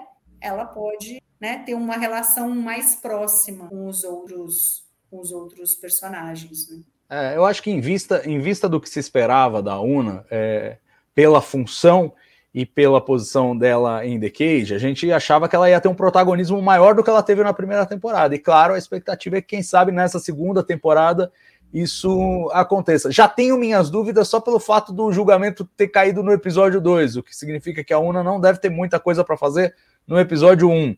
Mas, mas ao mesmo tempo, eu espero, eu gostaria de ver mais Una do que eu vi na primeira temporada teve destaques, como a Mari falou, mas eu acho que precisava mais. Acho que ela tinha que ter um protagonismo até maior que o do Spock. E não teve, porque o Spock é grife, né? Então não tem jeito. Mas vamos seguir aqui o terceiro episódio. Esse aqui eu vou passar direto para o Murilo, porque ele se chama Tomorrow and Tomorrow and Tomorrow. E é uma, uma citação é, de Shakespeare em Macbeth, é uma, uma discussão sobre é, alusão à morte da esposa do personagem título e uma sensação aí de, de futilidade, impotência diante do destino. E o que a gente já ouviu é que esse episódio é o episódio em que nós vamos ter Laan e Kirk se emparcerando numa trama aí de viagem do tempo, eles vão parar na Terra contemporânea, a Terra aí do século 21 e parece que tem um lance de multiverso, realidades alternativas, tem algumas coisas muito loucas rolando neste episódio. É, foi inclusive o episódio que obrigou a Paramount a revelar a presença do Paul Wesley como Kirk, porque filmaram, filmaram e fotografaram eles durante as filmagens lá nas ruas de Toronto falaram: Ué, quem é esse cara aí vestido com essa roupa aí e tal? E aí a, a Paramount foi lá e revelou que o Paul Wesley ia interpretar o, o Kirk na segunda temporada. Murilo Von Grol, qual é a sua expectativa para este episódio em particular? Esse é o melhor da temporada. Vai ter o Kirk, ele já larga como o melhor da temporada. Isso aí não vai ter. Fazer um parênteses aqui: o nome do episódio, citando a Shakespeare, e o outro latim. Isso é muito Star Trek, assim, é muito Star Trek. Citar Shakespeare no título e fazer nome de título de episódio em latim. Arrancar aí, entendeu? Então não deu essa palhaçadinha de nome de episódio. Tem que ser em latim ou citação de Shakespeare. Star Trek é isso aí. Segundo, Cara, eu tô vendidaço pra esse episódio. Kirk, Viagem no Tempo, Multiverso. Esse episódio, para mim, os caras viram pra mim. Vamos no episódio pro Murilo? É esse episódio aí. Curto demais de arranco. A gente sabe, né, que o Kirk já vai largar o chaveco dele na Laan, já viu mãozinha dada, o homem não, não perde tempo. Mas, agora falando sério, vamos ver como eles vão, eles vão lidar com esse episódio. O Kirk, como eles comentam lá em DS9, né, ele tem violação a dar com pau, né, no, no problema tem, tem uma pessoa que viajou no tempo foi Jim Kirk. Então esse problema está superado. Tudo bem, essa talvez seja a primeira viagem no tempo dele, mas eu quero ver como vai se desenrolar. Imagino que a Laan volte para a Enterprise ao final do primeiro episódio. Então isso está tranquilo. Me pergunto, como é que vai ser feito? Vai ser a Laan fora da Enterprise, encontrou o Kirk, vamos? O Kirk está na Enterprise, vamos? Vai ser os dois vão viajar no tempo e, o, e a Enterprise vai estar tá atrás dele, assim, meio a past tense? Não sei como eles vão fazer. É tudo um exercício de, de futurologia. Mas tem todo o kit para ser bom. Multiverso, Kirk, romance. Para ser ruim, os caras têm que fazer um trabalho focado em ser ruim, para ser ruim. Mas eu imagino que, que vai ser bom por toda essa série de motivos. Mas, repito, como eu falei, o que me preocupa só é como eles vão chegar na situação do Kirk da Laan viajando no tempo. O Kirk vai estar na Enterprise, a Laan vai sair, como é que vai, ser, vai, vai envolver outros personagens. E eles virem pra Terra contemporânea também, tipo, é super Star Trek também, né? Star Trek 4. Eu me pergunto pra que ano que eles vão vir, né? Porque Picard teve por esses 2023, 2024. Se eles vão repetir. É um episódio que eu acho que nós vamos ter mais. Nós temos agora muito mais perguntas que respostas sobre ele. O que é uma obviedade incrível que eu acabei de dizer, sendo que a gente não viu o episódio, né? sobre todos, a gente trailer, tem mais perguntas que No respostas. trailer mostra o, o, o Kirk chegando na Enterprise. E é até a ceninha que daí a Una fica falando que a que a lã tá ali e tal, não sei o que. Então, sei lá, vai ver que ele foi para lá e eles têm que ir para algum lugar, pega um, pega um explorador ali, acontece alguma anomalia e vão parar. É aquela pois velha é. história, né? Nunca pois é, Mari, mas aí. Nota, né? Porque sempre que os caras vão para congresso, dá uns problemas de. É, é exatamente. Pegou nave auxiliar para ir para congresso, pode apostar que vai dar merda. Agora, o, o, que me preocupa um pouco nisso aí, Mari, é, é aquela. É a piada que vai longe demais. Kirk pegar a bisneta, sei lá, do, do Khan, não é um pouco demais da conta, não é muito meta assim pro nosso para a nossa vida? O que, que, você acha? É, o, o, que me consola é que nos tempos de hoje a gente não vai ter um, um Kirk sexista, né? Pelo menos vai ser um Kirk mais, né? Mais respeitador, tal, né? Não vão, não vão poder emular o Kirk que era na série clássica. Isso, né? Mas, enfim, a, associa a associação aprova isso, Gustavo? Aprova e não tem nada de correto, não, né? É, é o que deveria ser desde né? O, mas o Kirk lá de Tosa, eu acho que tava meio meu fora da casinha. Cara, eu acho que assim, o, o que não vai ornar é depois quando a gente for assistir Space Seed, né? A Ed Khan. Vai falar, porra, esse tempo todo tu, tu conhece uma familiar dele e tu não fala nada, amigo. Que papo é? Nem pra mandar um. Ah, tu não conhece ela, tua, tua neta, bisneta, só. Nem, nem isso, pô. Nem zero menção. Entendeu? Então, que, assim. O que queria dizer? Acho que isso explica por que o Khan odeia tanto o Kirk. ah, que ele falou no, no canto do ouvido. Pegou a bisneta. otário. Mas eu não tenho esse problema. Eu juro que eu não tenho problema. O que vocês queriam que jantando? Então deixa eu te contar. Peguei tua bisneta. É. Fun fact. É, puta, aconteceu, não sabia que estava vivo ainda, né? Teve esse problema. Se eu soubesse que eu ia te encontrar, ia ter que te receber na Enterprise, eu não teria pego, mas peguei. Teria, do mesmo jeito, é o Kirk. É, é, eu, eu, é, acho, é. eu, Não, eu acho que assim, bota. eu acho que ele não comentar, tá tudo bem, tá tudo certo. Mas é é que é muito, é, é quase uma piada interna com a gente. Eu acho que quebra muito a, a magia do negócio quando você fala, Cara, ah, tô te provocando, tô te provocando. Eles fizeram isso na primeira temporada com o Sam Kirk, né? E no, no primeiro episódio, que eles falam, vão chamar o Tenente Kirk, a gente já fala, pronto, ferrou, rebentaram com tudo, já quebraram tudo. E no final fazem a piadinha.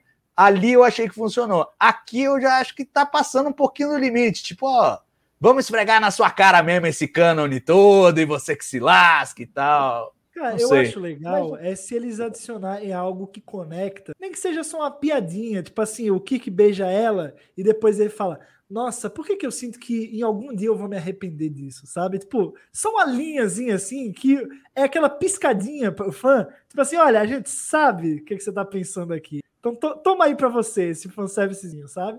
Eu acho Não, que e seria vai legal. saber, e vai saber se esse episódio também não lida com as guerras eugênicas, porque eles estão há um tempão Sim. falando de mexer com a, né, de fazer um retcon e puxar as guerras eugênicas para o século XXI e não sei o quê. Então vai saber se também não tem isso. Eu me pergunto se eles vão endereçar a questão do Khan durante a conversa. Tipo, ah, ele vai tratar ela por Laan e nem vamos tocar no assunto. Ô, pô, É, você é do Khan, né? Que legal.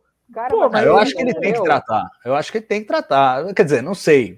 É, Porque assim, Ele não conhece o Khan ainda. Se você tem a Laan Hitler, é aí você encontra ela no ônibus. Você não vai, ah, você, tal, é, neta lá do cara, tal. Mas o Então, Kik talvez não sabe de, de Khan a essa altura? Óbvio, Sabe. né, Gustavo? Sabe, sabe. Mas é Ele antes, sabe. pô. Não, então, mas não, mas ele sabe, ele é. sabe quem foi Canunin Singh. O que acontece Ah, no Space Seed, muita gente tá. não lembra direito. É, exato. Muita gente não lembra direito, assim, é que o Cano começa a se apresentar só como Khan e não dá o sobrenome. Aí, quando eles finalmente sacam, aí todo mundo demonstra. Tem até uma cena na- no, refeitório, lá na sala de Verdade, reuniões, que o Kirk verdade. fala: Ah, não, esse aí eu até admirava, tal, não sei o quê. É Então eles estranho, podem né? até casar com essa do esse aí eu até admirava e não sei o quê. Pá, pá, pá. Vamos ver, vamos ver o que eles vão fazer. Tem muita coisa, mas é, mas é um vespeiro. Se eles forem botar a mão nessa cumbuca aí, a gente sabe que é vespeiro. Vamos ver o que, que eles vão fazer. Fala, Murilo. Eu suspeito que eles vão não vão tocar no assunto, entendeu? Não vai ser um tipo, ah, então, sou bisneto, é isso aí, baita cara, admiro. Não, acho que eles não vão tocar. Eu acho que vai ser. não, é Ah, tem que tocar, cara. Eu acho que vai ser o lance dele ficar com a Laan é uma piscadela pro fã. Eu não acho que eles vão tocar no assunto, exatamente para como o Salvador falou, evitar de mexer nesse vespeiro. Até porque já foi mexido. O, o Kirk não pode ter a postura tipo, nossa, ela é bisneta do Khan, Deus. Porque lá no Space ele fica lá com o Scott, pô, eu baita cara, qual- entendeu? Não, baita cara não. Eles estão falando, era um tirano e tal, mas ó, tinha, tinha qualidades. Foi isso que é mais ou menos o tom que eles falam. Sim, então ele não pode ter uma postura aqui do tipo, meu Deus, Khan, Uhum. não, não passo perto de Nunian Sim, entendeu? É, não. Não eu pode. acho até o contrário, Murilo. Eu acho que eles podem aproveitar esse episódio, porque a gente viu pouco da Lan, né? Se para pra pensar. Ela tá com esse sobrenome aí, passou uma temporada com esse sobrenome, e a gente, né, ansiando pra saber alguma coisa, por que, que ela é anônima assim, e nada. Eu acho que esse episódio, com o Kiki ali junto, é a oportunidade perfeita para explorar o passado dela. Ele fazer uma pergunta, puxa um flashback, a gente tem todas as respostas e sai feliz da história e tudo se conectando. Eu acho que dá para fazer isso tranquilo. Ou sai profundamente infeliz os patrulheiros É, do cânone, é. como eu, tipo, descarrilhou É, tudo. Pronto, acabou, eu- não é mais no século XX, é no século XXI e tal. Me respeite que eu sou patrulheiro do cânone. Não, sim, eu sei que E- você também tá comigo nessa. Isso, mas assim, então, cara, só que o meu problema é que eu não sei se eles vão ter tempo pra endereçar tudo isso. Eles têm que fazer um episódio que apresenta o Kirk, eles têm que viajar no tempo, eles têm que lidar com o multiverso, eles têm que resolver o problema do episódio, entendeu? Tem que desenvolver o Kirk e ainda vão endereçar a questão do. Não, não dá, velho. O episódio não tem oito horas. Tem que soltar isso aí, ó. Esse eu até admirava, sabia fazer neta. que horrível. Ai, ai, que fim de feira. Mas em homenagem a James T, a gente tolera essa piada hoje. Vamos para o quarto episódio. Então, só dando os créditos aqui, só para não deixar passar batido. Terceiro episódio, ele foi escrito por David Reed e dirigido por Amanda Rowe. É, Salva dois segundinhos, fazer uma pergunta pra Vai. vocês. Incomoda vocês o Kirk no primeiro episódio que ele aparece, que ele aparecer pegando alguém já? Não. É até porque o mais James segundo não é o primeiro, ele apareceu na temporada passada. Não, tá, não me incomoda também, só fiz a pergunta. Não, sim, e não é o primeiro, é isso que eu tô falando, não é, é o- é o segundo. Ah, mas o, o Kirk do universo alternativo pode não ser namorado, né? Quem sabe? Ah, aí é você Vai que ele é namorador é gay. A basal. desculpinha, lá vem ele com a desculpinha de que é diferente, tá vendo? Não, isso é muito basal então, do personagem. Meu não dá. headcanon é esse. O Kirk que aparece no final da primeira temporada é gay. Acabou. É isso. Valeu. Tá Pô, todo assim, mundo louco. Indícios. Não, Quarto episódio, quarto episódio. Vamos lá, isso, quarto episódio. É a melhor, é o melhor, é o melhor conexão aqui. Transição perfeita, hein? Vamos lá. Quarto episódio se chama Among the Lotus Eaters. E esse aqui, olha, é um outro episódio. Alguns que estava querendo saber episódios para assistir antes da. Ó, já falamos de Court Marshall, eu acho que é um bom para assistir. Verdade. E agora temos mais um, The Cage, o primeiro, o primeiro piloto do Star Trek, porque Among the Lotus Eaters, esse quarto episódio, ele vai mostrar o retorno a Rigel 7. Rigel 7 que foi visitado é, pela Enterprise imediatamente antes de The Cage, e é mencionado em The Cage, inclusive algumas cenas lá das fantasias do Pike com a Vina envolvem uma recriação do ambiente de Rigel 7, e agora, por algum motivo, a Enterprise vai voltar a esse planeta. E a gente vai ver aí é, prováveis conexões com é, o, o, o cânone estabelecido de Rigel 7, inclusive porque o episódio foi escrito pelo Dave Perez e a Kirsten Bayer, que a gente sabe muito bem, é romancista, tá nessa nova era de Star Trek em praticamente todas as séries e conhece muito de cânone. Então dá para apostar que realmente é um episódio pesado em referências canônicas, direção do Eduardo Sanches, e, e tem um aspecto interessante aqui é, nesse episódio, que é o título, e foi até um dos nossos leitores que pegou. É, esse Among the Lotus Eaters, é, comedores de lotos, também é conhecido como lotófagos é, em português, e é uma expressão é, que se refere a um episódio da Odisseia, do Homero, que o, o, o Ulisses estava lá comandando uma embarcação e tropeça com um, a ilha dos lotófagos. E essa ilha parece que tem um negócio lá que os caras comem e eles não querem mais ir embora. É meio que um chá de cogumelo da felicidade eterna lá. E aí eu fico me perguntando se há uma conexão com a trama desse episódio, com o que vai rolar aí. Que, qual é a expectativa de vocês para esse retorno a Rigel 7? Vou começar pelo Murilo, que eu acho que é o mais canonista aqui de nós. Cara, eu acho assim, eu não quero ver uh, essas questões de The Cage muito mais, uh, digamos assim, endereçadas em Strange. Eu acho que o episódio 10 da temporada passada, ele, pelo menos para mim, foi suficientemente acachapante na questão do Pike. E eu acho salutar que eles tenham, tenham feito isso na temporada, exatamente para a gente não ficar aqui agora quatro, cinco temporadas se amarrando, e Pike, e a escolha, e a última tentação de Chris, entendeu? Então eu acho que foi um bom encerramento. Por isso que eu acho, assim como a questão do, dos nossos queridos ali, da Laan e do Khan, vai ser uma piscadela pro fã. Eu acho que eles não vão trazer uma, alguma questão do The Cage, o Pike. Eu acho que só, só nós só vamos a Rigel 7, acho que não vai ter citações Cage. O que eu acho legal é aquela coisa, na dúvida, se tu criar um planeta novo e pegar um velho, pegamos um velho, sem dúvida nenhuma. Eu, pelo menos, penso assim, como um arauto do cânone, eu penso assim. Então, assim, tinha um episódio que nós vamos Rider 7, espero que seja isso. Espero que seja um episódio que a gente vai Rider 7 e veja alguma aventura lá, uma aventura bem clássica, bastante do cânone, é isso que eu espero. Se for pra ser mais um episódio, o Pike e o peso do futuro do Pike, e os talusianos, e ó, meu pai, eu... Gustavo. Ah, eu tô na, na direção oposta do Murilo. Mais Pike, mais felicidade. Né? Como o Mai mencionou mais cedo, é o nosso homão da porra. Então, nunca tem um Pike demais. Sempre é o Pike suficiente, né? eu acho legal, cara, a gente voltar para o Radio 7. Eu acho que foi uma pensada legal que eles fizeram. É, The Cage e suas repercussões foram muito trabalhadas em Discovery na segunda temporada e para mim foi um dos pontos altos dessa nova era de Star Trek, aqueles episódios ali é, em que eles retornam a Talos e tudo mais. É, então tudo relacionado a isso, tudo relacionado a The Cage é, me traz um quentinho no coração. Eu acho que esse episódio vai, vai fazer isso tem um, um, potencial aí de eu, como fã do Pike, talvez ter esse episódio como, como favorito, se eles acabarem entrando mais é, nessa questão dele. concordo que essa parada de todo o dilema, né, do Pike de, pô, eu não posso evitar o meu futuro, ou eu posso, né, que a gente, a gente já vê meio com a conclusão disso no fim da primeira temporada. Eu acho que voltar isso seria meio que um retrocesso. Depende muito de como essa história for trabalhada, mas eu acho que, que ainda tem alguma coisa para ser contada assim. Ainda acho que o, a gente vai voltar essa temática na série ainda é algo que vai dar uma perturbada no, no pai, que ainda a gente ainda tem muita temporada pela frente, se Deus quiser, né? se Roddenberry quiser lá em cima. É, então eu acho que promete, cara. É uma, é uma civilização ali meio, né?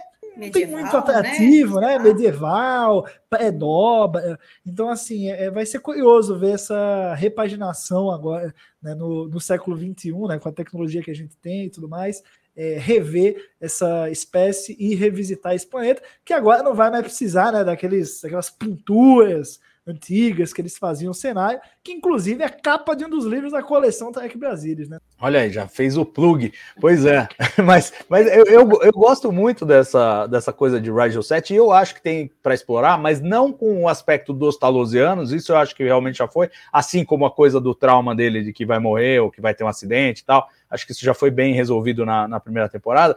Mas se vocês se lembrem, no começo do The Cage, ele tá quase querendo abandonar a carreira porque por causa do que aconteceu em Rigel 7.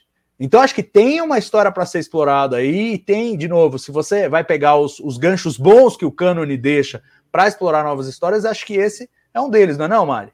É, eu não lembro agora se eu estou confundindo, mas ele fala alguma coisa que eles tiveram algum trauma, perderam tripulação lá, Exato. assim, não perdeu, foi? É, perdeu ordenança, mais outros dois e tal, e um monte de feridos, tanto que ele hesita quando eles recebem o chamado socorro de Talos, ele hesita em, em, prestar socorro, porque ele fala, meu, já perdeu todo mundo. E ele senta na cabine com o Boys, com o Dr. Boys, fala, pô, eu podia estar tá fazendo outra coisa, eu sou responsável pelas vidas da tripulação. Então ele teve uma crise pós essa missão. E é claro que isso aí deve voltar é, a partir do momento que ele tem que visitar o planeta de novo, né?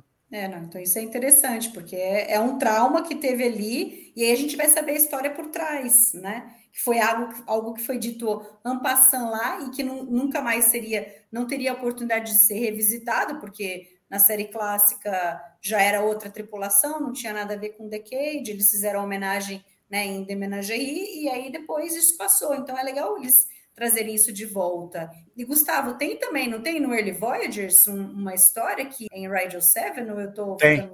Não, é, é, o, o, é, na verdade, eles contam, é, eles, eles contam a história do que a própria história. lá, é, né? É. Exato. Porque o, o Early Voyages começa um pouquinho antes de The Cage, ele passa por essa história de Rigel 7, e aí ele conta The Cage pelo olhar da, da ordenança coach.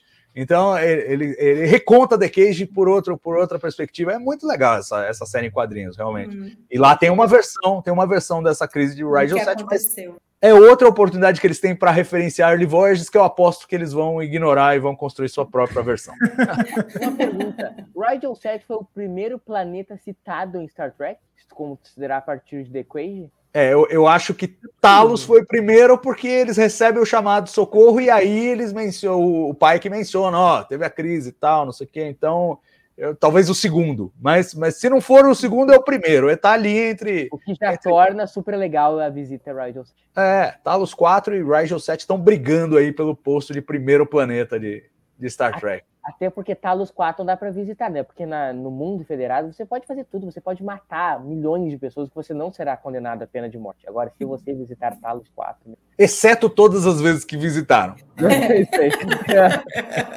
Bom, vamos lá. O, o... Dei créditos já, né? Já. Então, o quinto episódio é Charades. E até pouquinho tempo atrás a gente não sabia nada. Antes dessas primeiras resenhas, a gente não sabia rigorosamente nada sobre ele, exceto que ele era escrito pela Catherine Lin e pelo Henry Alonso Myers e com direção de Jordan Canning. Agora nós sabemos.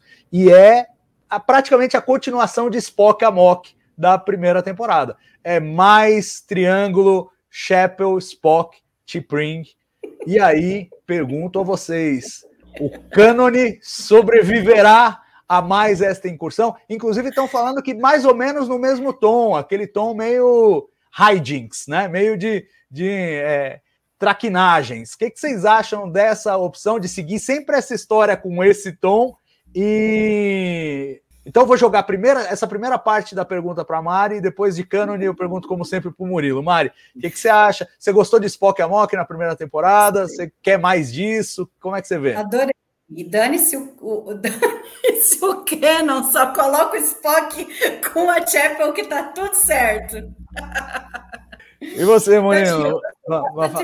É legal a interação dela com o Spock e aí a Chapel se metendo no meio. Eu gosto disso que eles vêm fazendo porque a, a Chapel traz um lado do Spock que ele normalmente não tem. E aí é um contraponto, assim, são dois lados da balança completamente diferentes, né? A T'Pring é totalmente vulcana, a Chapel totalmente humana, e aí fica o Spock ali no meio, com sentimentos, assim, meio meio confusos, né? Ele tem toda aquela coisa que não, ele quer é, essa coisa de negar o seu lado humano, de ser vulcano, por tudo que ele passou na infância, de, de ter que se provar, ele era vulcano e não humano, tudo, mas ele, mas as relações que ele tem com as outras pessoas fazem com que ele tenha, né, é, essa essa coisa de que não, a parte humana dele não é ruim, né? Então é interessante ver isso daí. Eu gosto, eu gosto, eu gosto do gosto do romance, é bonitinho, os dois são bonitinhos, são fofos, assim. então eu quero não, eu... ver. Chapel com Spock, vai ter beijo, que a gente viu no, no, no trailer, que também deve ser alguma coisa assim também, né? High Jinx, né? É, tem uma vibe. alguma coisa. ou, ou, ou, eles vão começar a dar desculpa, né? Que é só para poder se beijar, ou sei lá, eu gostei. Eu acho bacana. Eu, eu, eu gosto muito do que eles fizeram com a Chapel com o Spock na primeira temporada. Eu gosto muito da, da, da T-Pring, com o que eles fizeram também na primeira temporada, mas eu tenho medo que a trama fique repetitiva e ou não tenha para onde correr sem realmente jogar o cânone pela janela. E aí isso me preocupa um pouco. De novo, é um pouco uma versão, talvez, é, menos imediatamente é, imaginável, mas de é, jump the gun, de fazer a coisa muito cedo, como fizeram com o Kirk, fazer isso também. Porque assim, ou esse relacionamento azeda ou não azeda, e ao mesmo tempo ele tem que durar até a mock time da série clássica, que já seria aí o terceiro episódio, então que a lição de casa aí para assistir antes de Strange New Worlds temporada 2, a mock time vale uma revisita também. Mas, Murilo, é, você que eu sei que não é um cara que ejeta o cânone tão rapidamente quanto a Mari, como é que você encara todos esses dilemas aí para esse episódio? Não, eu, além de não ejetar, a primeira prioridade da série é respeitar o cânone, a segunda é ser boa, a primeira tem que respeitar o cânone. O problema, e aí eu tô muito de mal com a Kiva Golden, muito de mal, porque ele criou um problema onde não havia o problema. O cara me inventou de pegar a Shepard e fazer a melhor personagem da série, e agora tem que ter relacionamento com o Spock da Shepard e não pode violar o cânone. Ele criou um problema da onde não tinha, velho. Entendeu? E agora ele tem que resolver o problema. A minha sugestão para resolver o problema: ele não pode terminar o lance dele com a T-Pring porque tem que entregar lá em Amok Time. Não pode, proibido. Então, a única coisa, a solução que ele tem é o Spock vai ter que manter as duas. Ponto. Entendeu? Vai se criando um clima terrível pro Spock. a chefe vai ser a amante do Spock. É, isso destrói, destrói, mas paciência, velho. Não tem outra Agora, porque Agora... tem que ter o lance dele com a Shep, tem que ter, não pode não ter. A melhor coisa da série é isso. E é. não pode jogar pela janela o cânone. Então ele vai ter que manter as duas. Aí na próxima série lá que os caras vão fazer com o nosso lindo Paul Wesley, aí ele pode casar com a Shep, pode, entendeu? Filhos, eu tô satisfeito, entendeu? Mas o cara, agora a missão do Akiva, e ele vai ter que fazer porque a culpa é dele. Ele que inventou isso aí. Vai ter que respeitar o cânone e vai ter que fazer um romance do Shep com a Spock. Agora, como ele vai. E vai ter que fazer o raio do Bob Bobson ser bom para ter o, o raio vai da fazer. continuação para chegar em Amok Time e a gente poder ter o Spock com a Chapel. Isso aí. Então, o seguinte: Spock, Spock vai manter duas ao mesmo tempo, entendeu? E por isso que o desempenho dele como primeiro oficial vai ser prejudicado. É por isso que ele vai ser amigo do Kirk. Vai ser inseparável, não é. tem jeito. Isso aí, é assim que vai começar a visagem do Kirk com o Spock. O Spock vai chegar no Kirk, cara, eu tô com um pepino na minha vida. Eu tô com a enfermeira e com a mulher lá, como é que eu faço? Eu Kirk, deixa comigo, Khan. deixa que disso eu entendo. Isso aí, eu tô com a bisneta do Khan, velho. Eu sou o cara pra te aconselhar, entendeu? Problema isso aí, nossa, entendeu? É, é, é a sagacidade, é a sagacidade. Agora, Gus, o, o, o pai que tá com o primeiro Vai, oficial, fala. o pai que tá com a primeira oficial, tá tudo zoado, entendeu? É, não, então, e, o- e o, o Murilo levanta uma coisa que eu acho que é muito verdadeira, que assim, o Akiva Goldsman e o Henry Alonso Myers, eles, eles fazem as coisas de um jeito que, primeiro você fala, puxa, eles vão quebrar o cânone. Aí depois você fala, não, eles não quebraram o cânone. Não, não quebraram o cânone. Mas você fala, mas agora vai ter que quebrar. Né? Então foi a mesma coisa. Eu, eu senti em duas ocasiões isso na primeira temporada. Primeiro nos Gorns, você tem aquele quarto episódio, Memento Mori, e com 10 minutos de episódio, Alan fala: são os Gorns. Aí você fala: é agora, é agora, agora vai mostrar, agora vai quebrar tudo, agora não vai, que... agora não vai ter jeito. Aí você assiste o episódio inteiro e eles não mostram. E aí você fala: não quebrou, mas agora tem que quebrar, porque agora eu quero ver, depois de tudo que vocês fizeram. Aí fazem o episódio 9. Wonder a gente viu, né? Então, Ah, exato. é Aí o mostram, mostram os Gorns, mas eram os Gorns bebês. É. Aí ainda tem uma. Ainda tem uma, É tipo, é a saída Bob Bobson. Ah, não é o Gorn artrítico lá do Kirk, é o Gorn bebê, é diferente e tal. o. Mas a gente sabe de novo que a segunda temporada tem mais Gorns. Então eles fazem isso, eles, eles, eles obrigam a gente a querer que eles quebrem o cânone. Em vez deles quebrarem com coragem, já de saída, eles falam: não, nós vamos fazer de um jeito que você vai falar, foda-se o cânone. E com a Chapel e o Spock é a mesma coisa, não é, não, Gus? Olha, cara, é um pouco complicado, né? Porque os atores ali do Spock e da Chapel, é, eles têm, eles são o famoso casal tanto faz. Você já viu esse conceito, Salvador? Conceito muito comum, né? No mundo das pessoas que são bissexuais. Porque você olha um casal, você olha para um e fala pegaria, olha para outro e fala pegaria, tanto faz. Né? Tanto faz. Então, assim, é maravilhoso ver os dois juntos, entendeu? Eu me chipo com os dois. Eu, se fosse a T-Pring, falava: Ô pessoal, vamos deixar de lado as diferenças, vamos todo mundo ser feliz, entendeu? Se combina direitinho, né?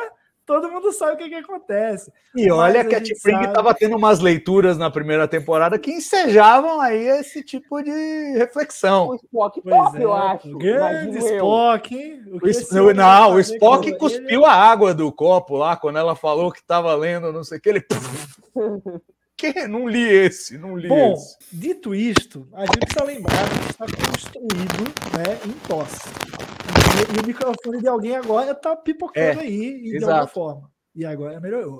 Mas enfim, a gente precisa. É o, e é o voltou do a pipocar. É o do É nosso querido Murilão. Não, Mas o que eu estava falando é que TOS está lá, TOS precisa ser respeitado, a Mock Time está lá, Mock Time precisa ser respeitado. As voltas que Strange New Worlds pode dar até chegarmos lá podem ser muitas, né? Traições podem acontecer, um beijo, né, para enganar o inimigo, não é que eles querem, ah, é tudo para um plano. Então assim, eu acho que dá para brincar muito bem aí ainda, Chapel, Spock, ir para um lado, ir para outro, ir para um lado, para o outro, e chegar em Tos, ele está lá com a tipo, cansou da vida da, né, da rapagagem, como dizem, e aí virou um moço de família de, de vez, falou, não, tô casado, casei, pronto, acabou, e aí a gente entra em Tos, entendeu? Então assim, mas até lá, amigo, o caminho do nosso Spock é longo, o homem, né, não é só de 7 em 7 anos que esse homem brinca, não. O homem vem brincando e vai brincar muito em Strange New Worlds. Pois é, já era a previsão e está se concretizando. Olha só, só fala, Murilo. Eu tenho exatamente o mesmo pergunta que falou do Cano. No meu episódio favorito da primeira temporada é o 9. Mas ele virou o episódio da- a partir da minha segunda visita, porque a primeira visita foi um pavor completo de um patrulheiro do Cano. Eu passei 50 minutos. Vai romper. Puta merda, vai dar merda. Puta merda, é agora. É agora.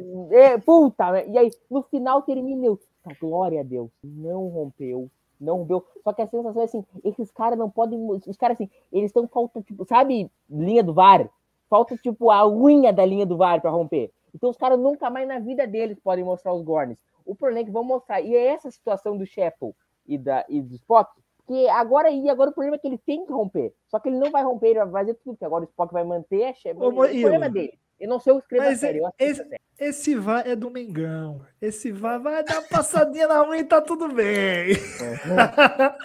Bom, vamos lá agora para o sexto episódio, então. O título é Lost in Translation. Também não havia informação prévia, agora com os primeiros reviews sem spoilers, já sabemos que é um episódio da Uhura, é um episódio dramático, tem esses, essas tintas de, de terror, como disse o Gustavo. Roteiro de Onitra Johnson e David Reed, com direção de Dan Liu. E o interessante, a gente vê uma cena nos trailers da Uhura olhando para uma shuttlecraft, para uma nave auxiliar acidentada. Isso me remeteu à história dela da primeira temporada da perda dos pais e tal. Então eu acho que o trauma vai caminhar nessa direção. Gus, você que está especialmente interessado nesse episódio, você acha que é por aí? Eu acho que, cara, eu acho que a primeira temporada de New Worlds já adentrou um pouco ali no passado da Uhura, coisa que em 50 anos de Star Trek a gente nunca teve. E eu não vejo problema algum da série cada temporada e mergulhando cada vez mais. A gente tá falando aqui de uma das personagens mais icônicas da franquia, cara. E não só é uma das personagens mais icônicas, como tem uma atriz, né, a Celia Rose Goodman, que ela, cara, ela é o Rura. Ninguém, ninguém chegou e falou, ah, não, isso aqui não tem nada a ver com o Rura, sabe? Não é o Bob Bobson. Compramos na hora, todo mundo comprou e, e tá feliz com ela, entendeu?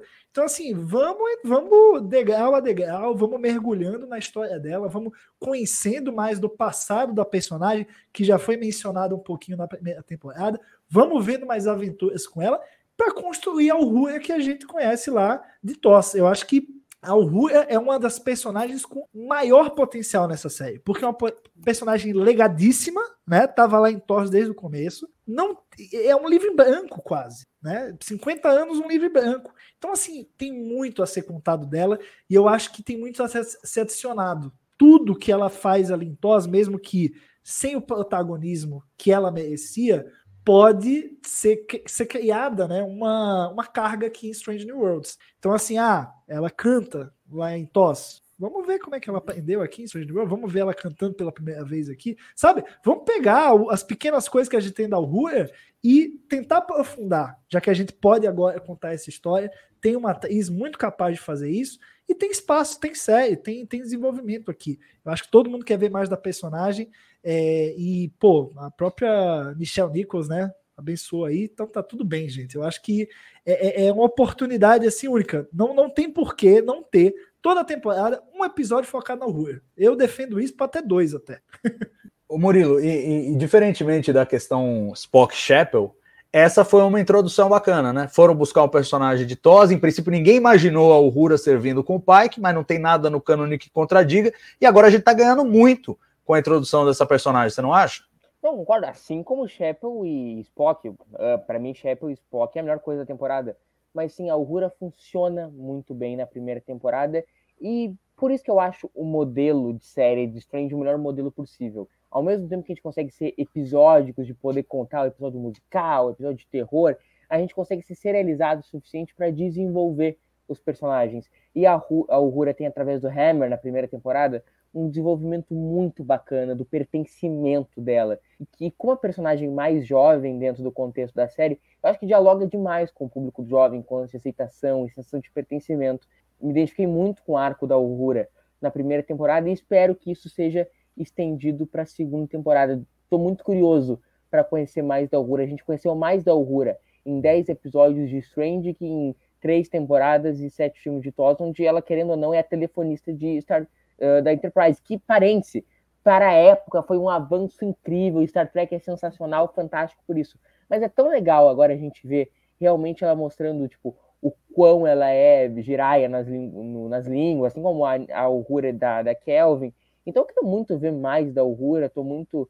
Uh, eu sei se para episódio de terror, acho que o. Enfim, nós vamos falar depois do terror. Não, estamos falando. Quer ah, falar? Terror. Ah, tá, é esse. Uh, eu não odeio terror, odeio terror, odeio. Mas. Não, esquece tudo que eu falei, não, vai ser horrível.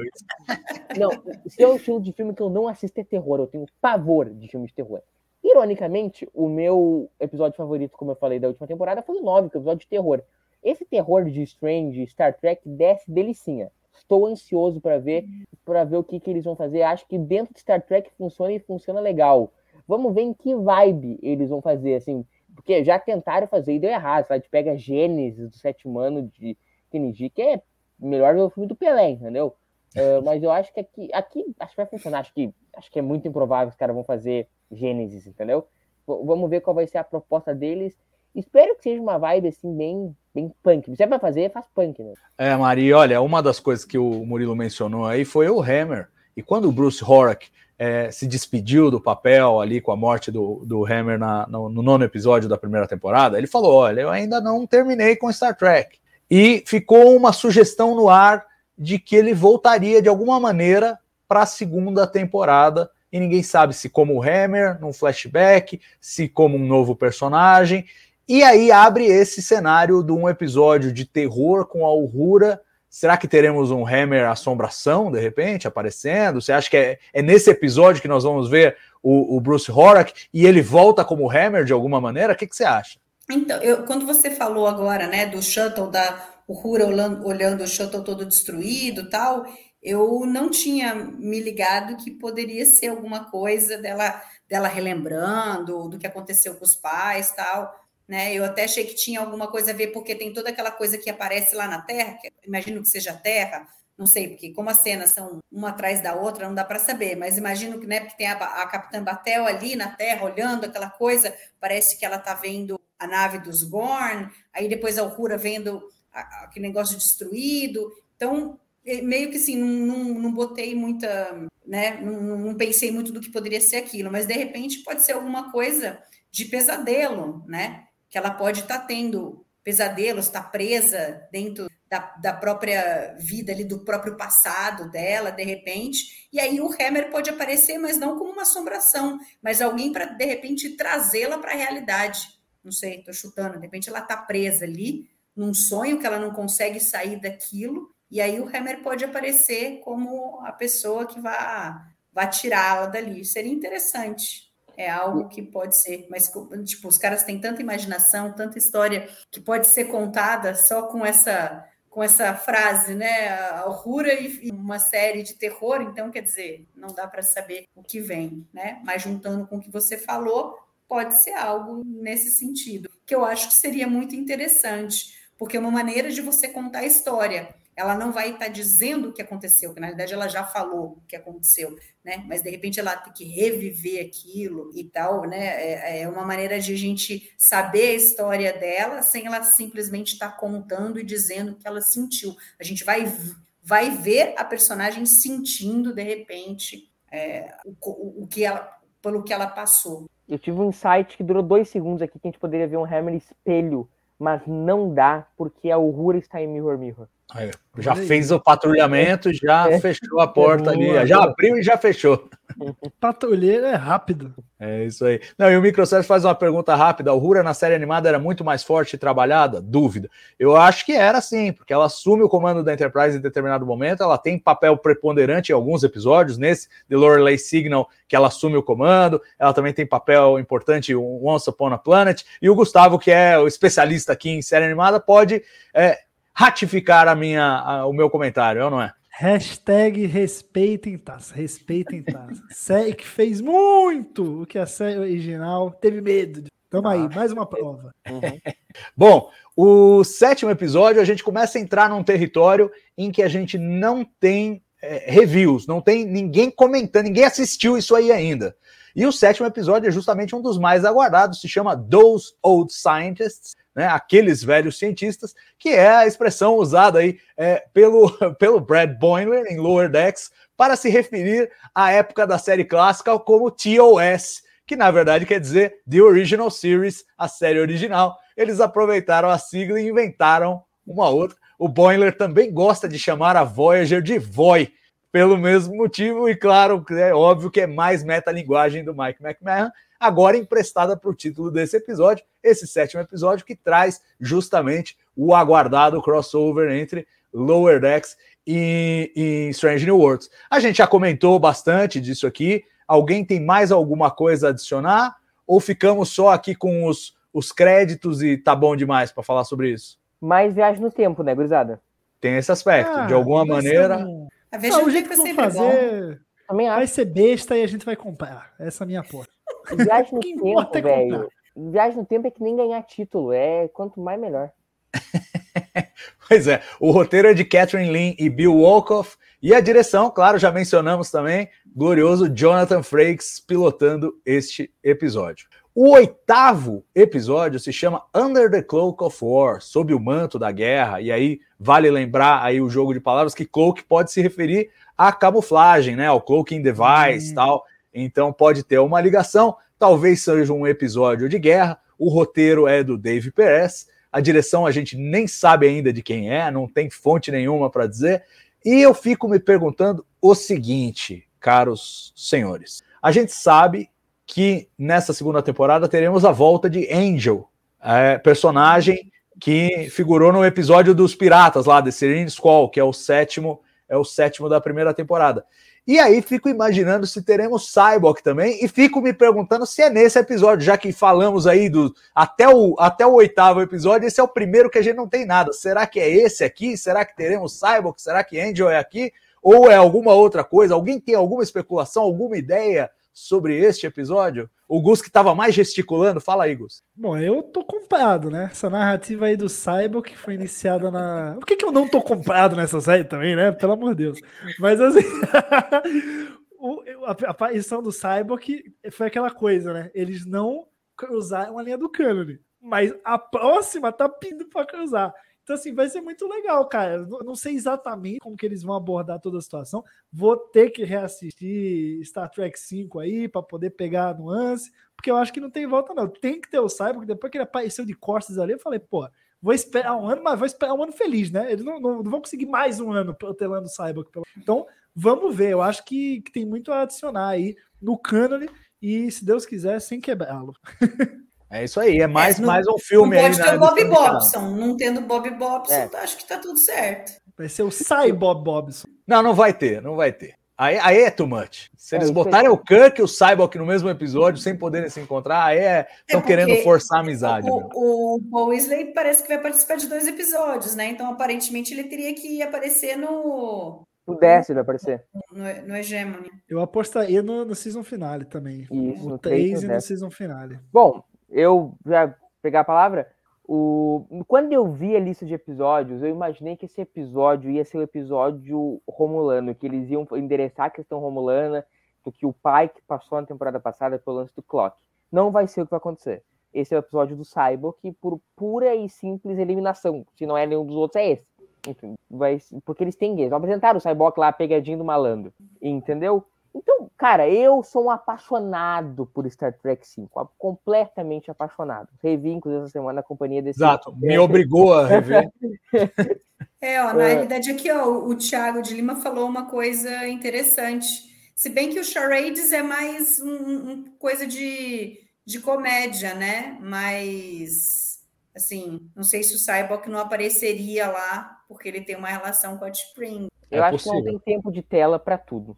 É, é, essa é a questão. Então eu acho que por questão de eliminação, esse é o episódio que vai ser o episódio do Cyborg. Quero muito ver, porque como eu disse, sou um apaixonado completo por Cyborg, episódio 5.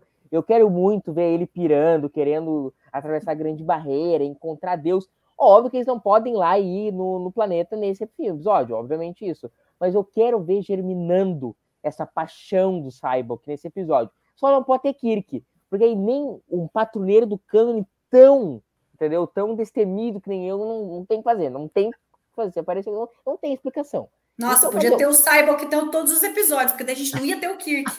É, né? Eu vou fingir que estão falando isso. Cyborg como personagem regular, que é Cyborg na tripulação. Cyborg, Romulanos, não. nada disso vai ter, entendeu? Não vai, a Mari não vai me desestabilizar, vou continuar falando. Gorns, entendeu? Ah. Gorns, ó, ó Dá para então, fazer dois de cada um, mata dez temporadas, não precisa ter. É, tá bom, Maria. O... Então, eu só quero ver o Cyborg, eu quero ver todo o contexto da Trek 5, talvez a gente vê a fundação de Paradise City, que não faz o menor sentido, mas como é Star Trek 5 pode. É, não faz. Entendeu? Uh, quero ver. Quero ver. Eu não, se eles fundarem Paradise City é Viola Canone. Por que, que viola? Porque é o planeta da paz galáctica, ele é colonizado pelos Romulanos, pelos Klingons e pela Federação. Ah, é, dá, e os não Romulanos dá, não, não, podem ser vistos pela Federação, então, estão em ostracismo. Pode Paradise City sem os Romulanos é, ainda. Depois os Romulanos é. podem ter entrado, dá para amarrar desse jeito. Mas enfim, eu quero ver essa história focada. Tudo no... para introduzir um negócio que não tem a menor relevância para nada. É, mas é isso, é que sim. Então eu quero ver os Cyborg. Se eles poderiam. Cara, querem fazer chorar? Querem fazer chorar? Faz uma cena a lá, melhor cena de todos os filmes de Star Trek, que o Discord tá sempre errado, que é a cena do Kirk, do Spock, do McCoy e o Cyborg mostrando a dor deles. faz uma cena que chame isso no episódio, que aí eu vou chorar, vou dizer que é lindo. porque isso O é Cyborg, o Cyborg mostrando a dor do pai que ia ser. ia Isso, ser falar, é isso ia aí. ser. Tá bom, é, assinei, assinei. Agora, agora ferrou, porque a gente não tem nem a confirmação do Cyborg. A gente sabe que Angel a volta, mas. Cyborg a gente não tem essa informação. Então, assim, se não tiver agora, eu- eu vou ficar decepcionado aí. É eu tudo culpa sua. seguinte. Eu quero a cena seguinte. Eu quero o Cyborg mostrando a dor do pai que o Spock fazendo. Entendeu? E aí mostrando a dor do Spock, a mesma dor aquela do Star Trek 5, sentir rejeitado, e pode mostrar a cena cortada do Star Trek 5. Tu quer meter um Ele- Ctrl-C, Ctrl-V no negócio. Quero, mas, velho, é Star...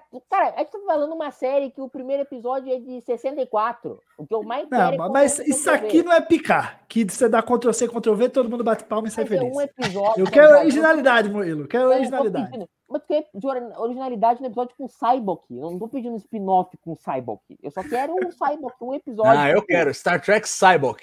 A saga dele para encontrar Chakari. Sete É. temporadas.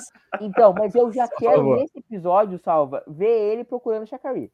Tipo, ele chegar pro Spock, precisamos Chakari, meu. É Chakari o, o lance, entendeu? O Não, lance e é legal que aquela coisa toda do Shatner, do Cyborg, foi inspirada pelos televangelistas. Se eles explorassem essa essa vibe, trazerem o Cyborg aí como um profeta, arauto divino, acho que pode ter, acho que pode dar uma liga legal. Eu acho a ideia, a premissa legal. O filme foi mal executado, mas a premissa é legal e agora eles podem fazer do Cyborg é, um personagem interessante, mas chega que a gente nem sabe se Só ele pra tá lá. só pra completar, só pra completar, Salva. Mais uma palhinha de Cyborg, vai.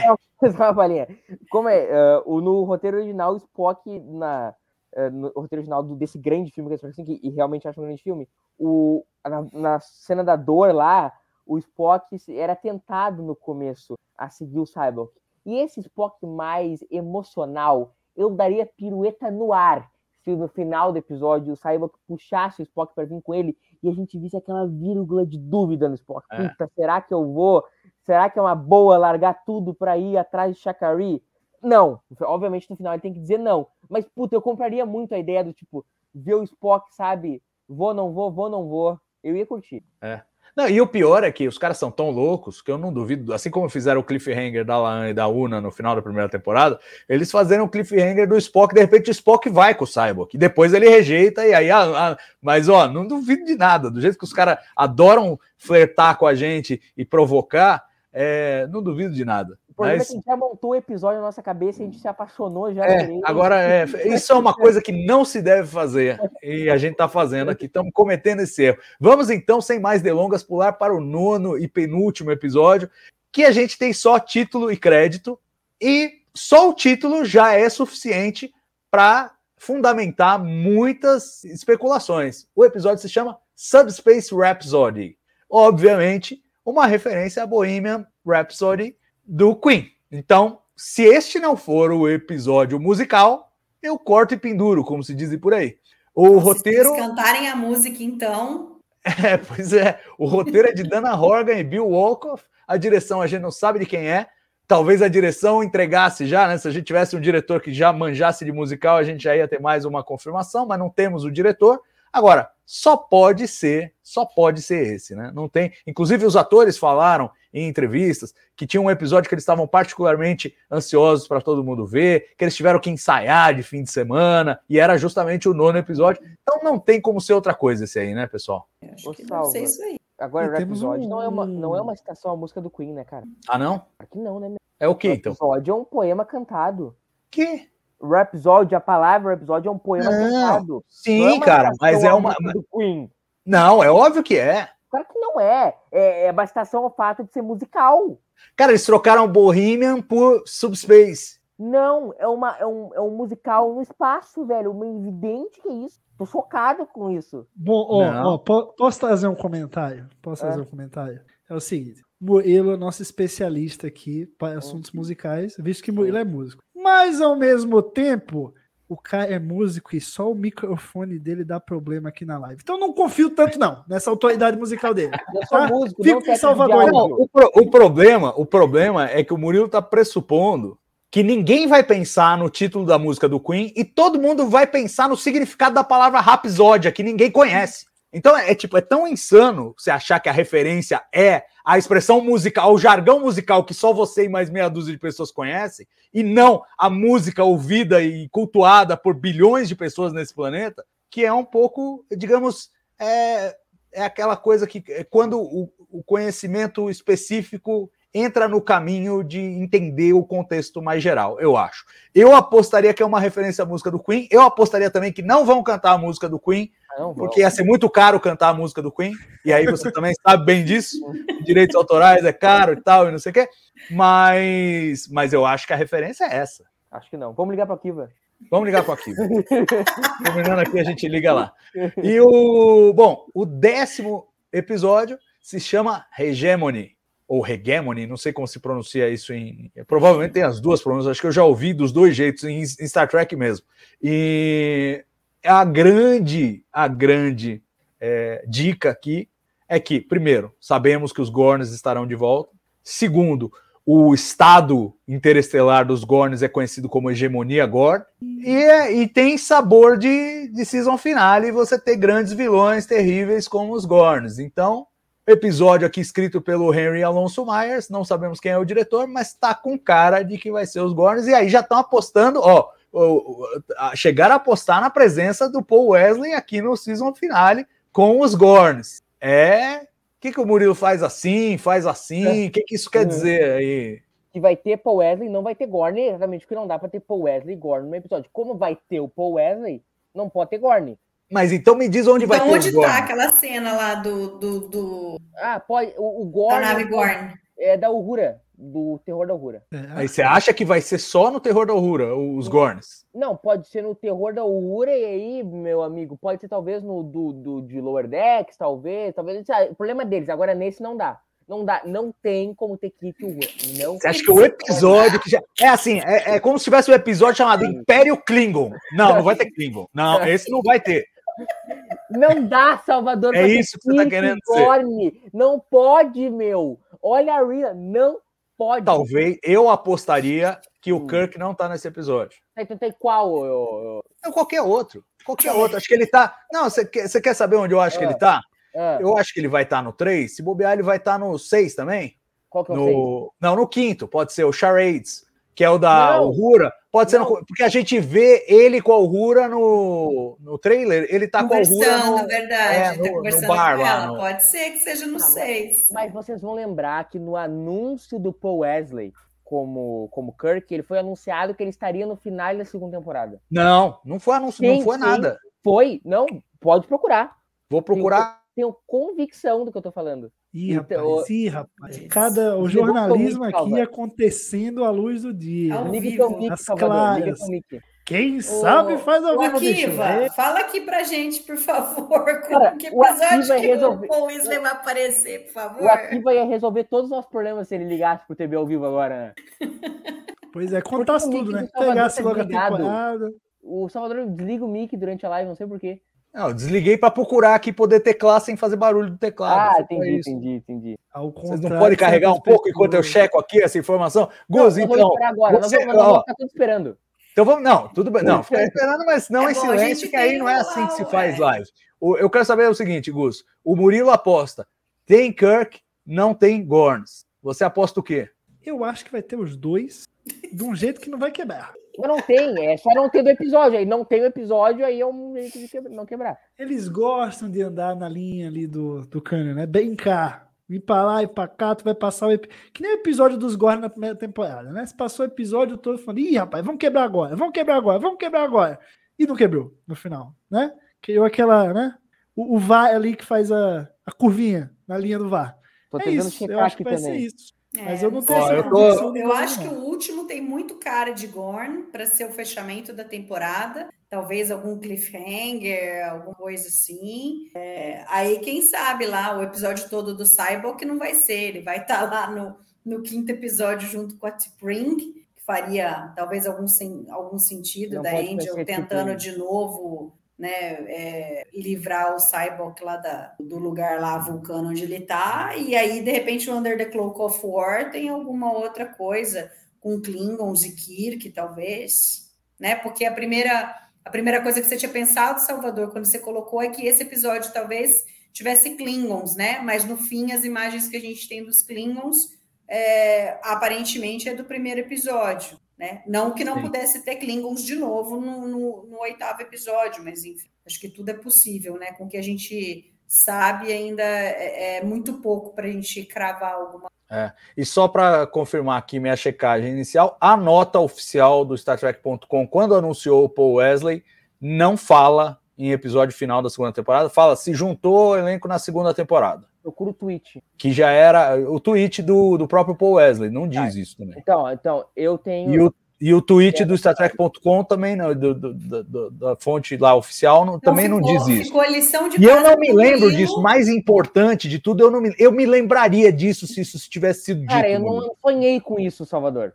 Eu não, você não sonhou, você, você torceu para isso. E Lição aí, de casa, Murilo. No próximo, quando a gente vai falar do primeiro episódio, você vai trazer aqui pra gente o local onde você leu é. que o Paul Weasley... É. Vou ligar para aí. Vai humildemente pedir desculpa por fazer fake news aqui na nossa live. Oh, fake news, tá ok? Mas enfim, eu acho que o natural é ele...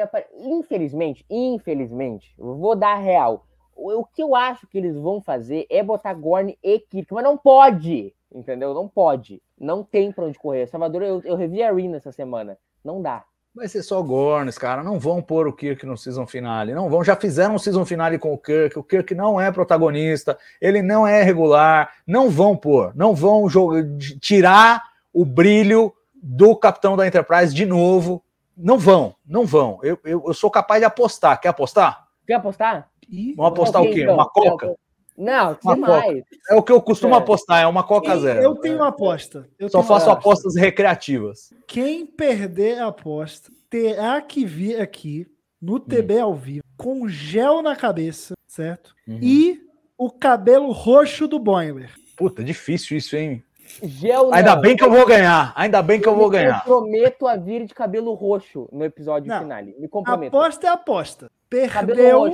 Cabelo roxo tem que cabelo, cabelo roxo. para cima, igual do Boiler. Tá. Fechou? Cabelo pra cima eu não tenho capacidade motora de fazer. Agora, gel. Não, é... gel, pô. Passa gel. Tá. Conhece gel? Cabelo gel, roxo eu me comprometo. Salvador, roxo. Fechado. Fechou. Fechado, então. Aperto de mãos.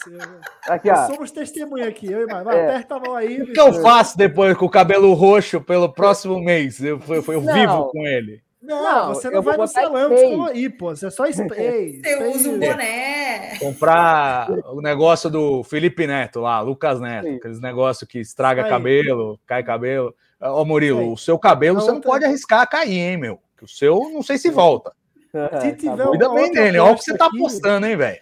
Se tiver uma outra aposta aqui no TB ao vivo, quem perder, toma banho na banheira de Nutella. É isso. Isso aí. Tá louco. Nutella tá muito caro. Hein, doido? Mas tá tudo bem, vai, então vai. O cabelo, o cabelo roxo. Há de ter um, um, um, spray aqui que passa um negócio, né? Tá bom, eu aposto, eu aposto. Tá então pronto. Fechou. Nos Fechou, jornais sim. do TB ao vivo. E agora serão 10 semanas roendo unhas. Vai ser bom demais. É, aliás, o Luiz Castanha tá devendo uma aposta dessas aí. Sim. Então eu vou cobrar dele se eu perder. vou cobrar eu dele. Toda vez que eu cobro dele, que eu encontro com ele, que ele tem que vir aqui fazer uma live com a fantasia do Scorpio de Farscape. pois é. né? Olha só, falamos dos 10 episódios e uma coisa surpreendente é o seguinte: conseguimos falar pelo menos uma coisinha ou outra de todos os 10, o que significa que nós temos muito mais informação do que tínhamos quando entramos na primeira temporada. E para fechar essa live, eu quero fazer a seguinte pergunta para vocês: isso foi o que eles revelaram? E o que eles não revelaram? Vocês têm algum palpite de alguma surpresa, alguma coisa diferente, alguma coisa que a gente não sabe e que pode aparecer aí nessa, nessa segunda temporada? O Murilo, que já fez cinco a cabeça, eu quero saber dele que, que ele está esperando que não está aí nessa. Tirando Paradise City, que já é um chute bem longe. Não, vai ter Paradise City. Anotem, aposto todo o cabelo roxo. O que é o seguinte, eu acho que eles vão introduzir algum outro personagem de tosse dentro da série. Eles introduziram o Kurt daquele jeito na primeira temporada. Não vai ser o Scott, porque o Scott já teve aquele easter egg no episódio 10, então não vai ser o Scott. Eu acho, eu cravo que vai aparecer alguém. Para mim é óbvio que vai aparecer alguém. Aí eu desço do terreno de cravar para o terreno de palpite. palpite é McCoy. Para mim, vai aparecer com o Kirk, servindo com o Kirk. Porque pô, Kirk e McCoy são, são os guri, né? Eles são dos guri. E aí eu acho que vai aparecer servindo com o Kirk. Para mim, certamente vai ter algum personagem de TOS aparecendo. Inclusive, um primário, que aí pode ser. Mas aí, por uma questão de eliminação, é o Chekhov, só que Chekhov é muito novo, não rola. Poderia ser o Sulo. Entre Sulo e McCoy, o meu palpite é McCoy. Então, esse é o palpite. Segundo, sempre vai aparecer aquele, aquele cara que a gente não espera que vai aparecer. Sei lá, o Roger Corby, o Comodoro Babaca, entendeu? Ou talvez o Daystrom. Não sei. Essa galerinha aí, galerinha do barulho, entendeu? Robert Shapiro deve estar de volta. Aquela galera que a gente curte de tosse. Entendeu? Talvez um planetinha aqui, um planetinha ali que a gente curte em tosse. Isso vai ter, isso aí é certo. Meu palpite que dos primários, cravo que vai aparecer alguém. Palpite é McCoy. E aí, Roger Corby... Você vem de cabelo roxo também, se não, não aparecer? Não, não, se não aparecer nenhum primário, eu venho de cabelo roxo. Eu vou ter que vir três episódios de cabelo roxo se eu perder a treino. é, eu, aí, enfim. Aí, ó, o Thiago de Mancas fala do Gary Mitchell. Enfim, tem muita gente que pode aparecer. Então, assim, de Gary Mitchell, uh, Corby, Daystrom, Comodoro Fulano, algum desses vai aparecer. E algum primário. Esse é meu palpite. Boa, acho que são bons palpites. Mari, você tem algum? Você tem e tem algum desejo, alguma coisa que você queria ver?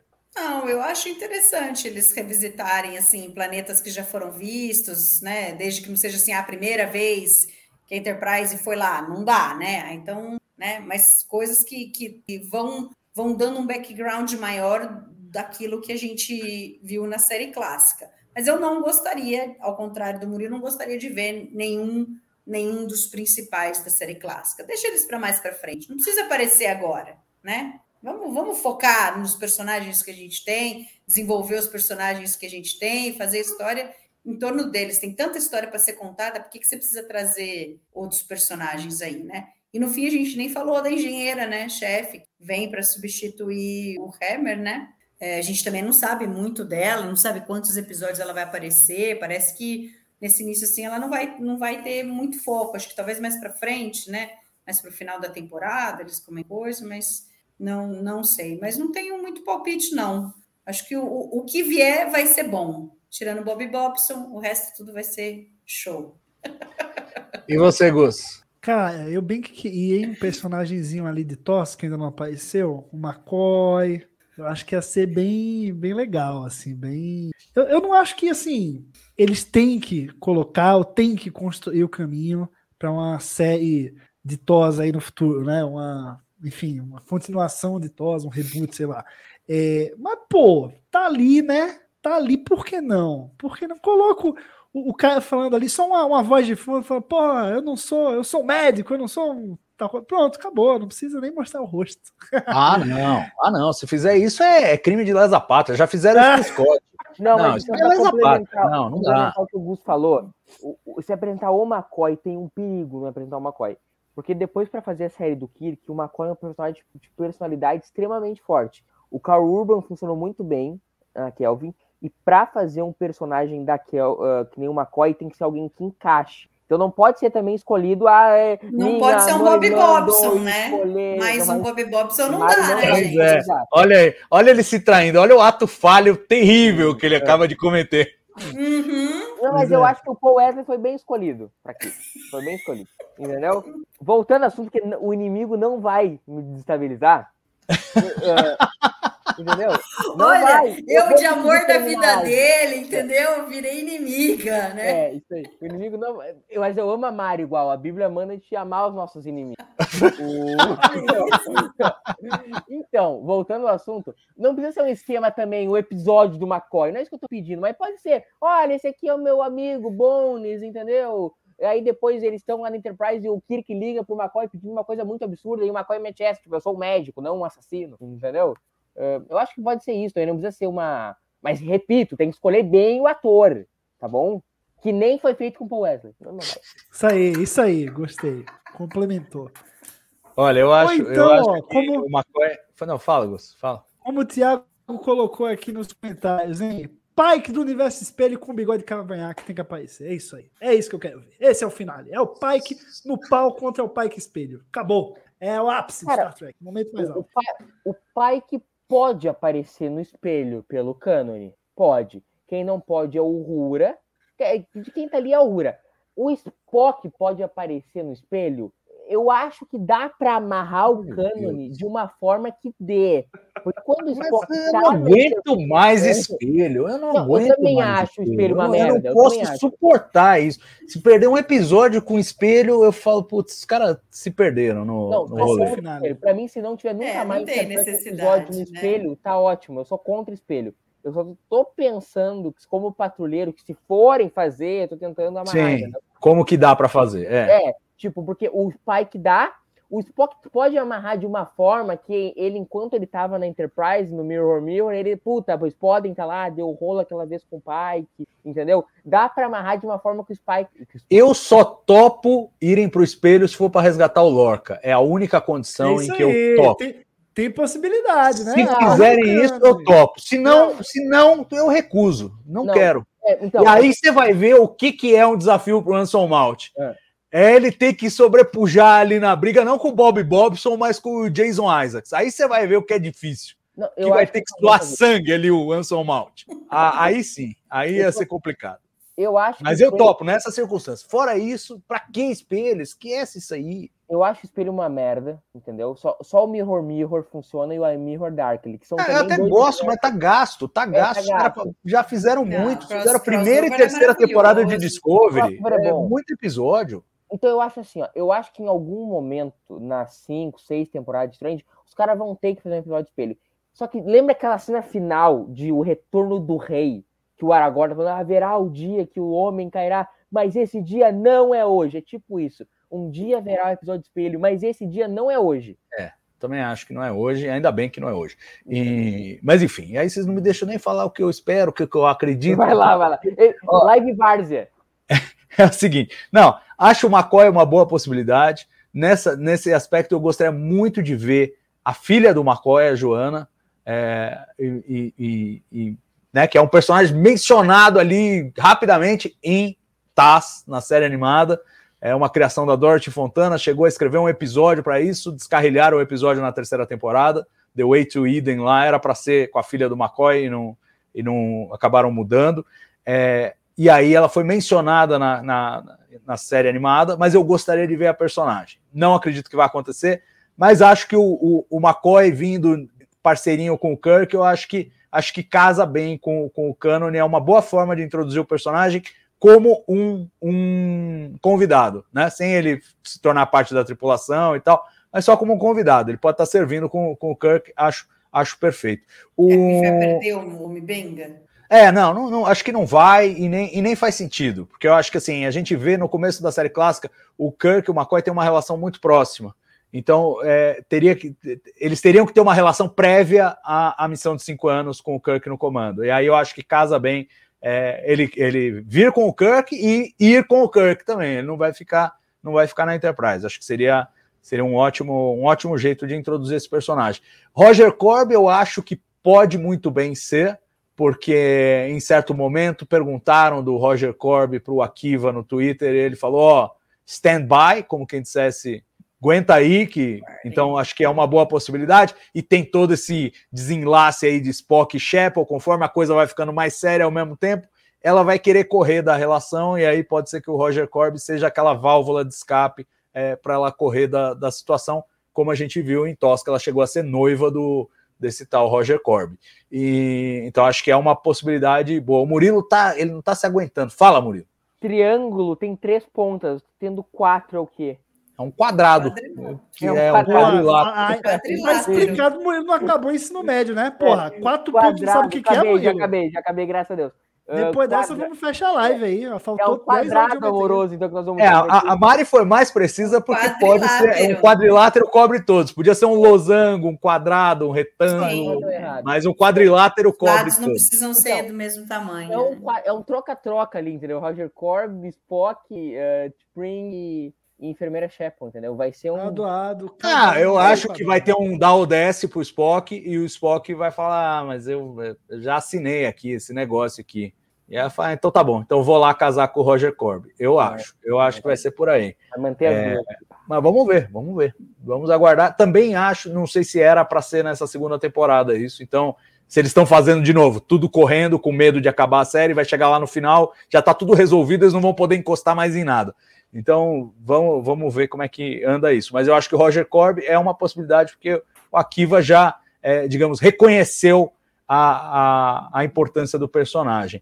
E o que eu gostaria mesmo, mas eu tenho pouquíssimas esperanças, e eu acho que tem, tem inclusive um gancho ótimo, que é o quarto episódio, é ver algum personagem da tripulação de The Cage que não está contemplada em, em, Strange New Worlds. Podia ser o José Tyler, podia ser o, o, a Ordenança Coach, podia ser o Boyce, que eu acho que é o meu Esse favorito é aí. É, é, então, qualquer um desses seria legal que a gente tivesse uma pensada, um reconhecimento, tipo, esses personagens existiram e tal. Eu acho que seria legal, mas também a esperança é pequena. Mas que nos resta se não sonhar com essas próximas 10 semanas e o que cada uma delas vai nos trazer de presente pelo Paramount Plus aí todas as quintas-feiras. Senhores, foi um prazer inenarrável conversar com vocês ao longo de mais de duas horas, esmiuçando tudo o que se pode esperar da temporada. E a partir da semana que vem, vamos discutir tudo que se pode, que, que se vai entregar nessa segunda temporada. Queria agradecer a Mari, ao Gus, ao Murilo e a você que esteve aqui com a gente durante todo esse tempo. Lembrando sempre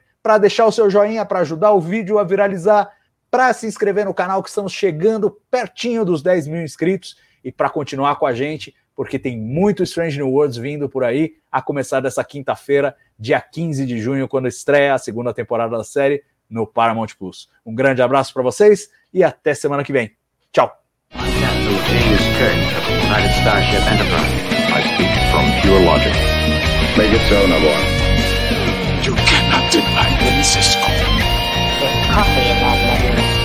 Where no man has gone before.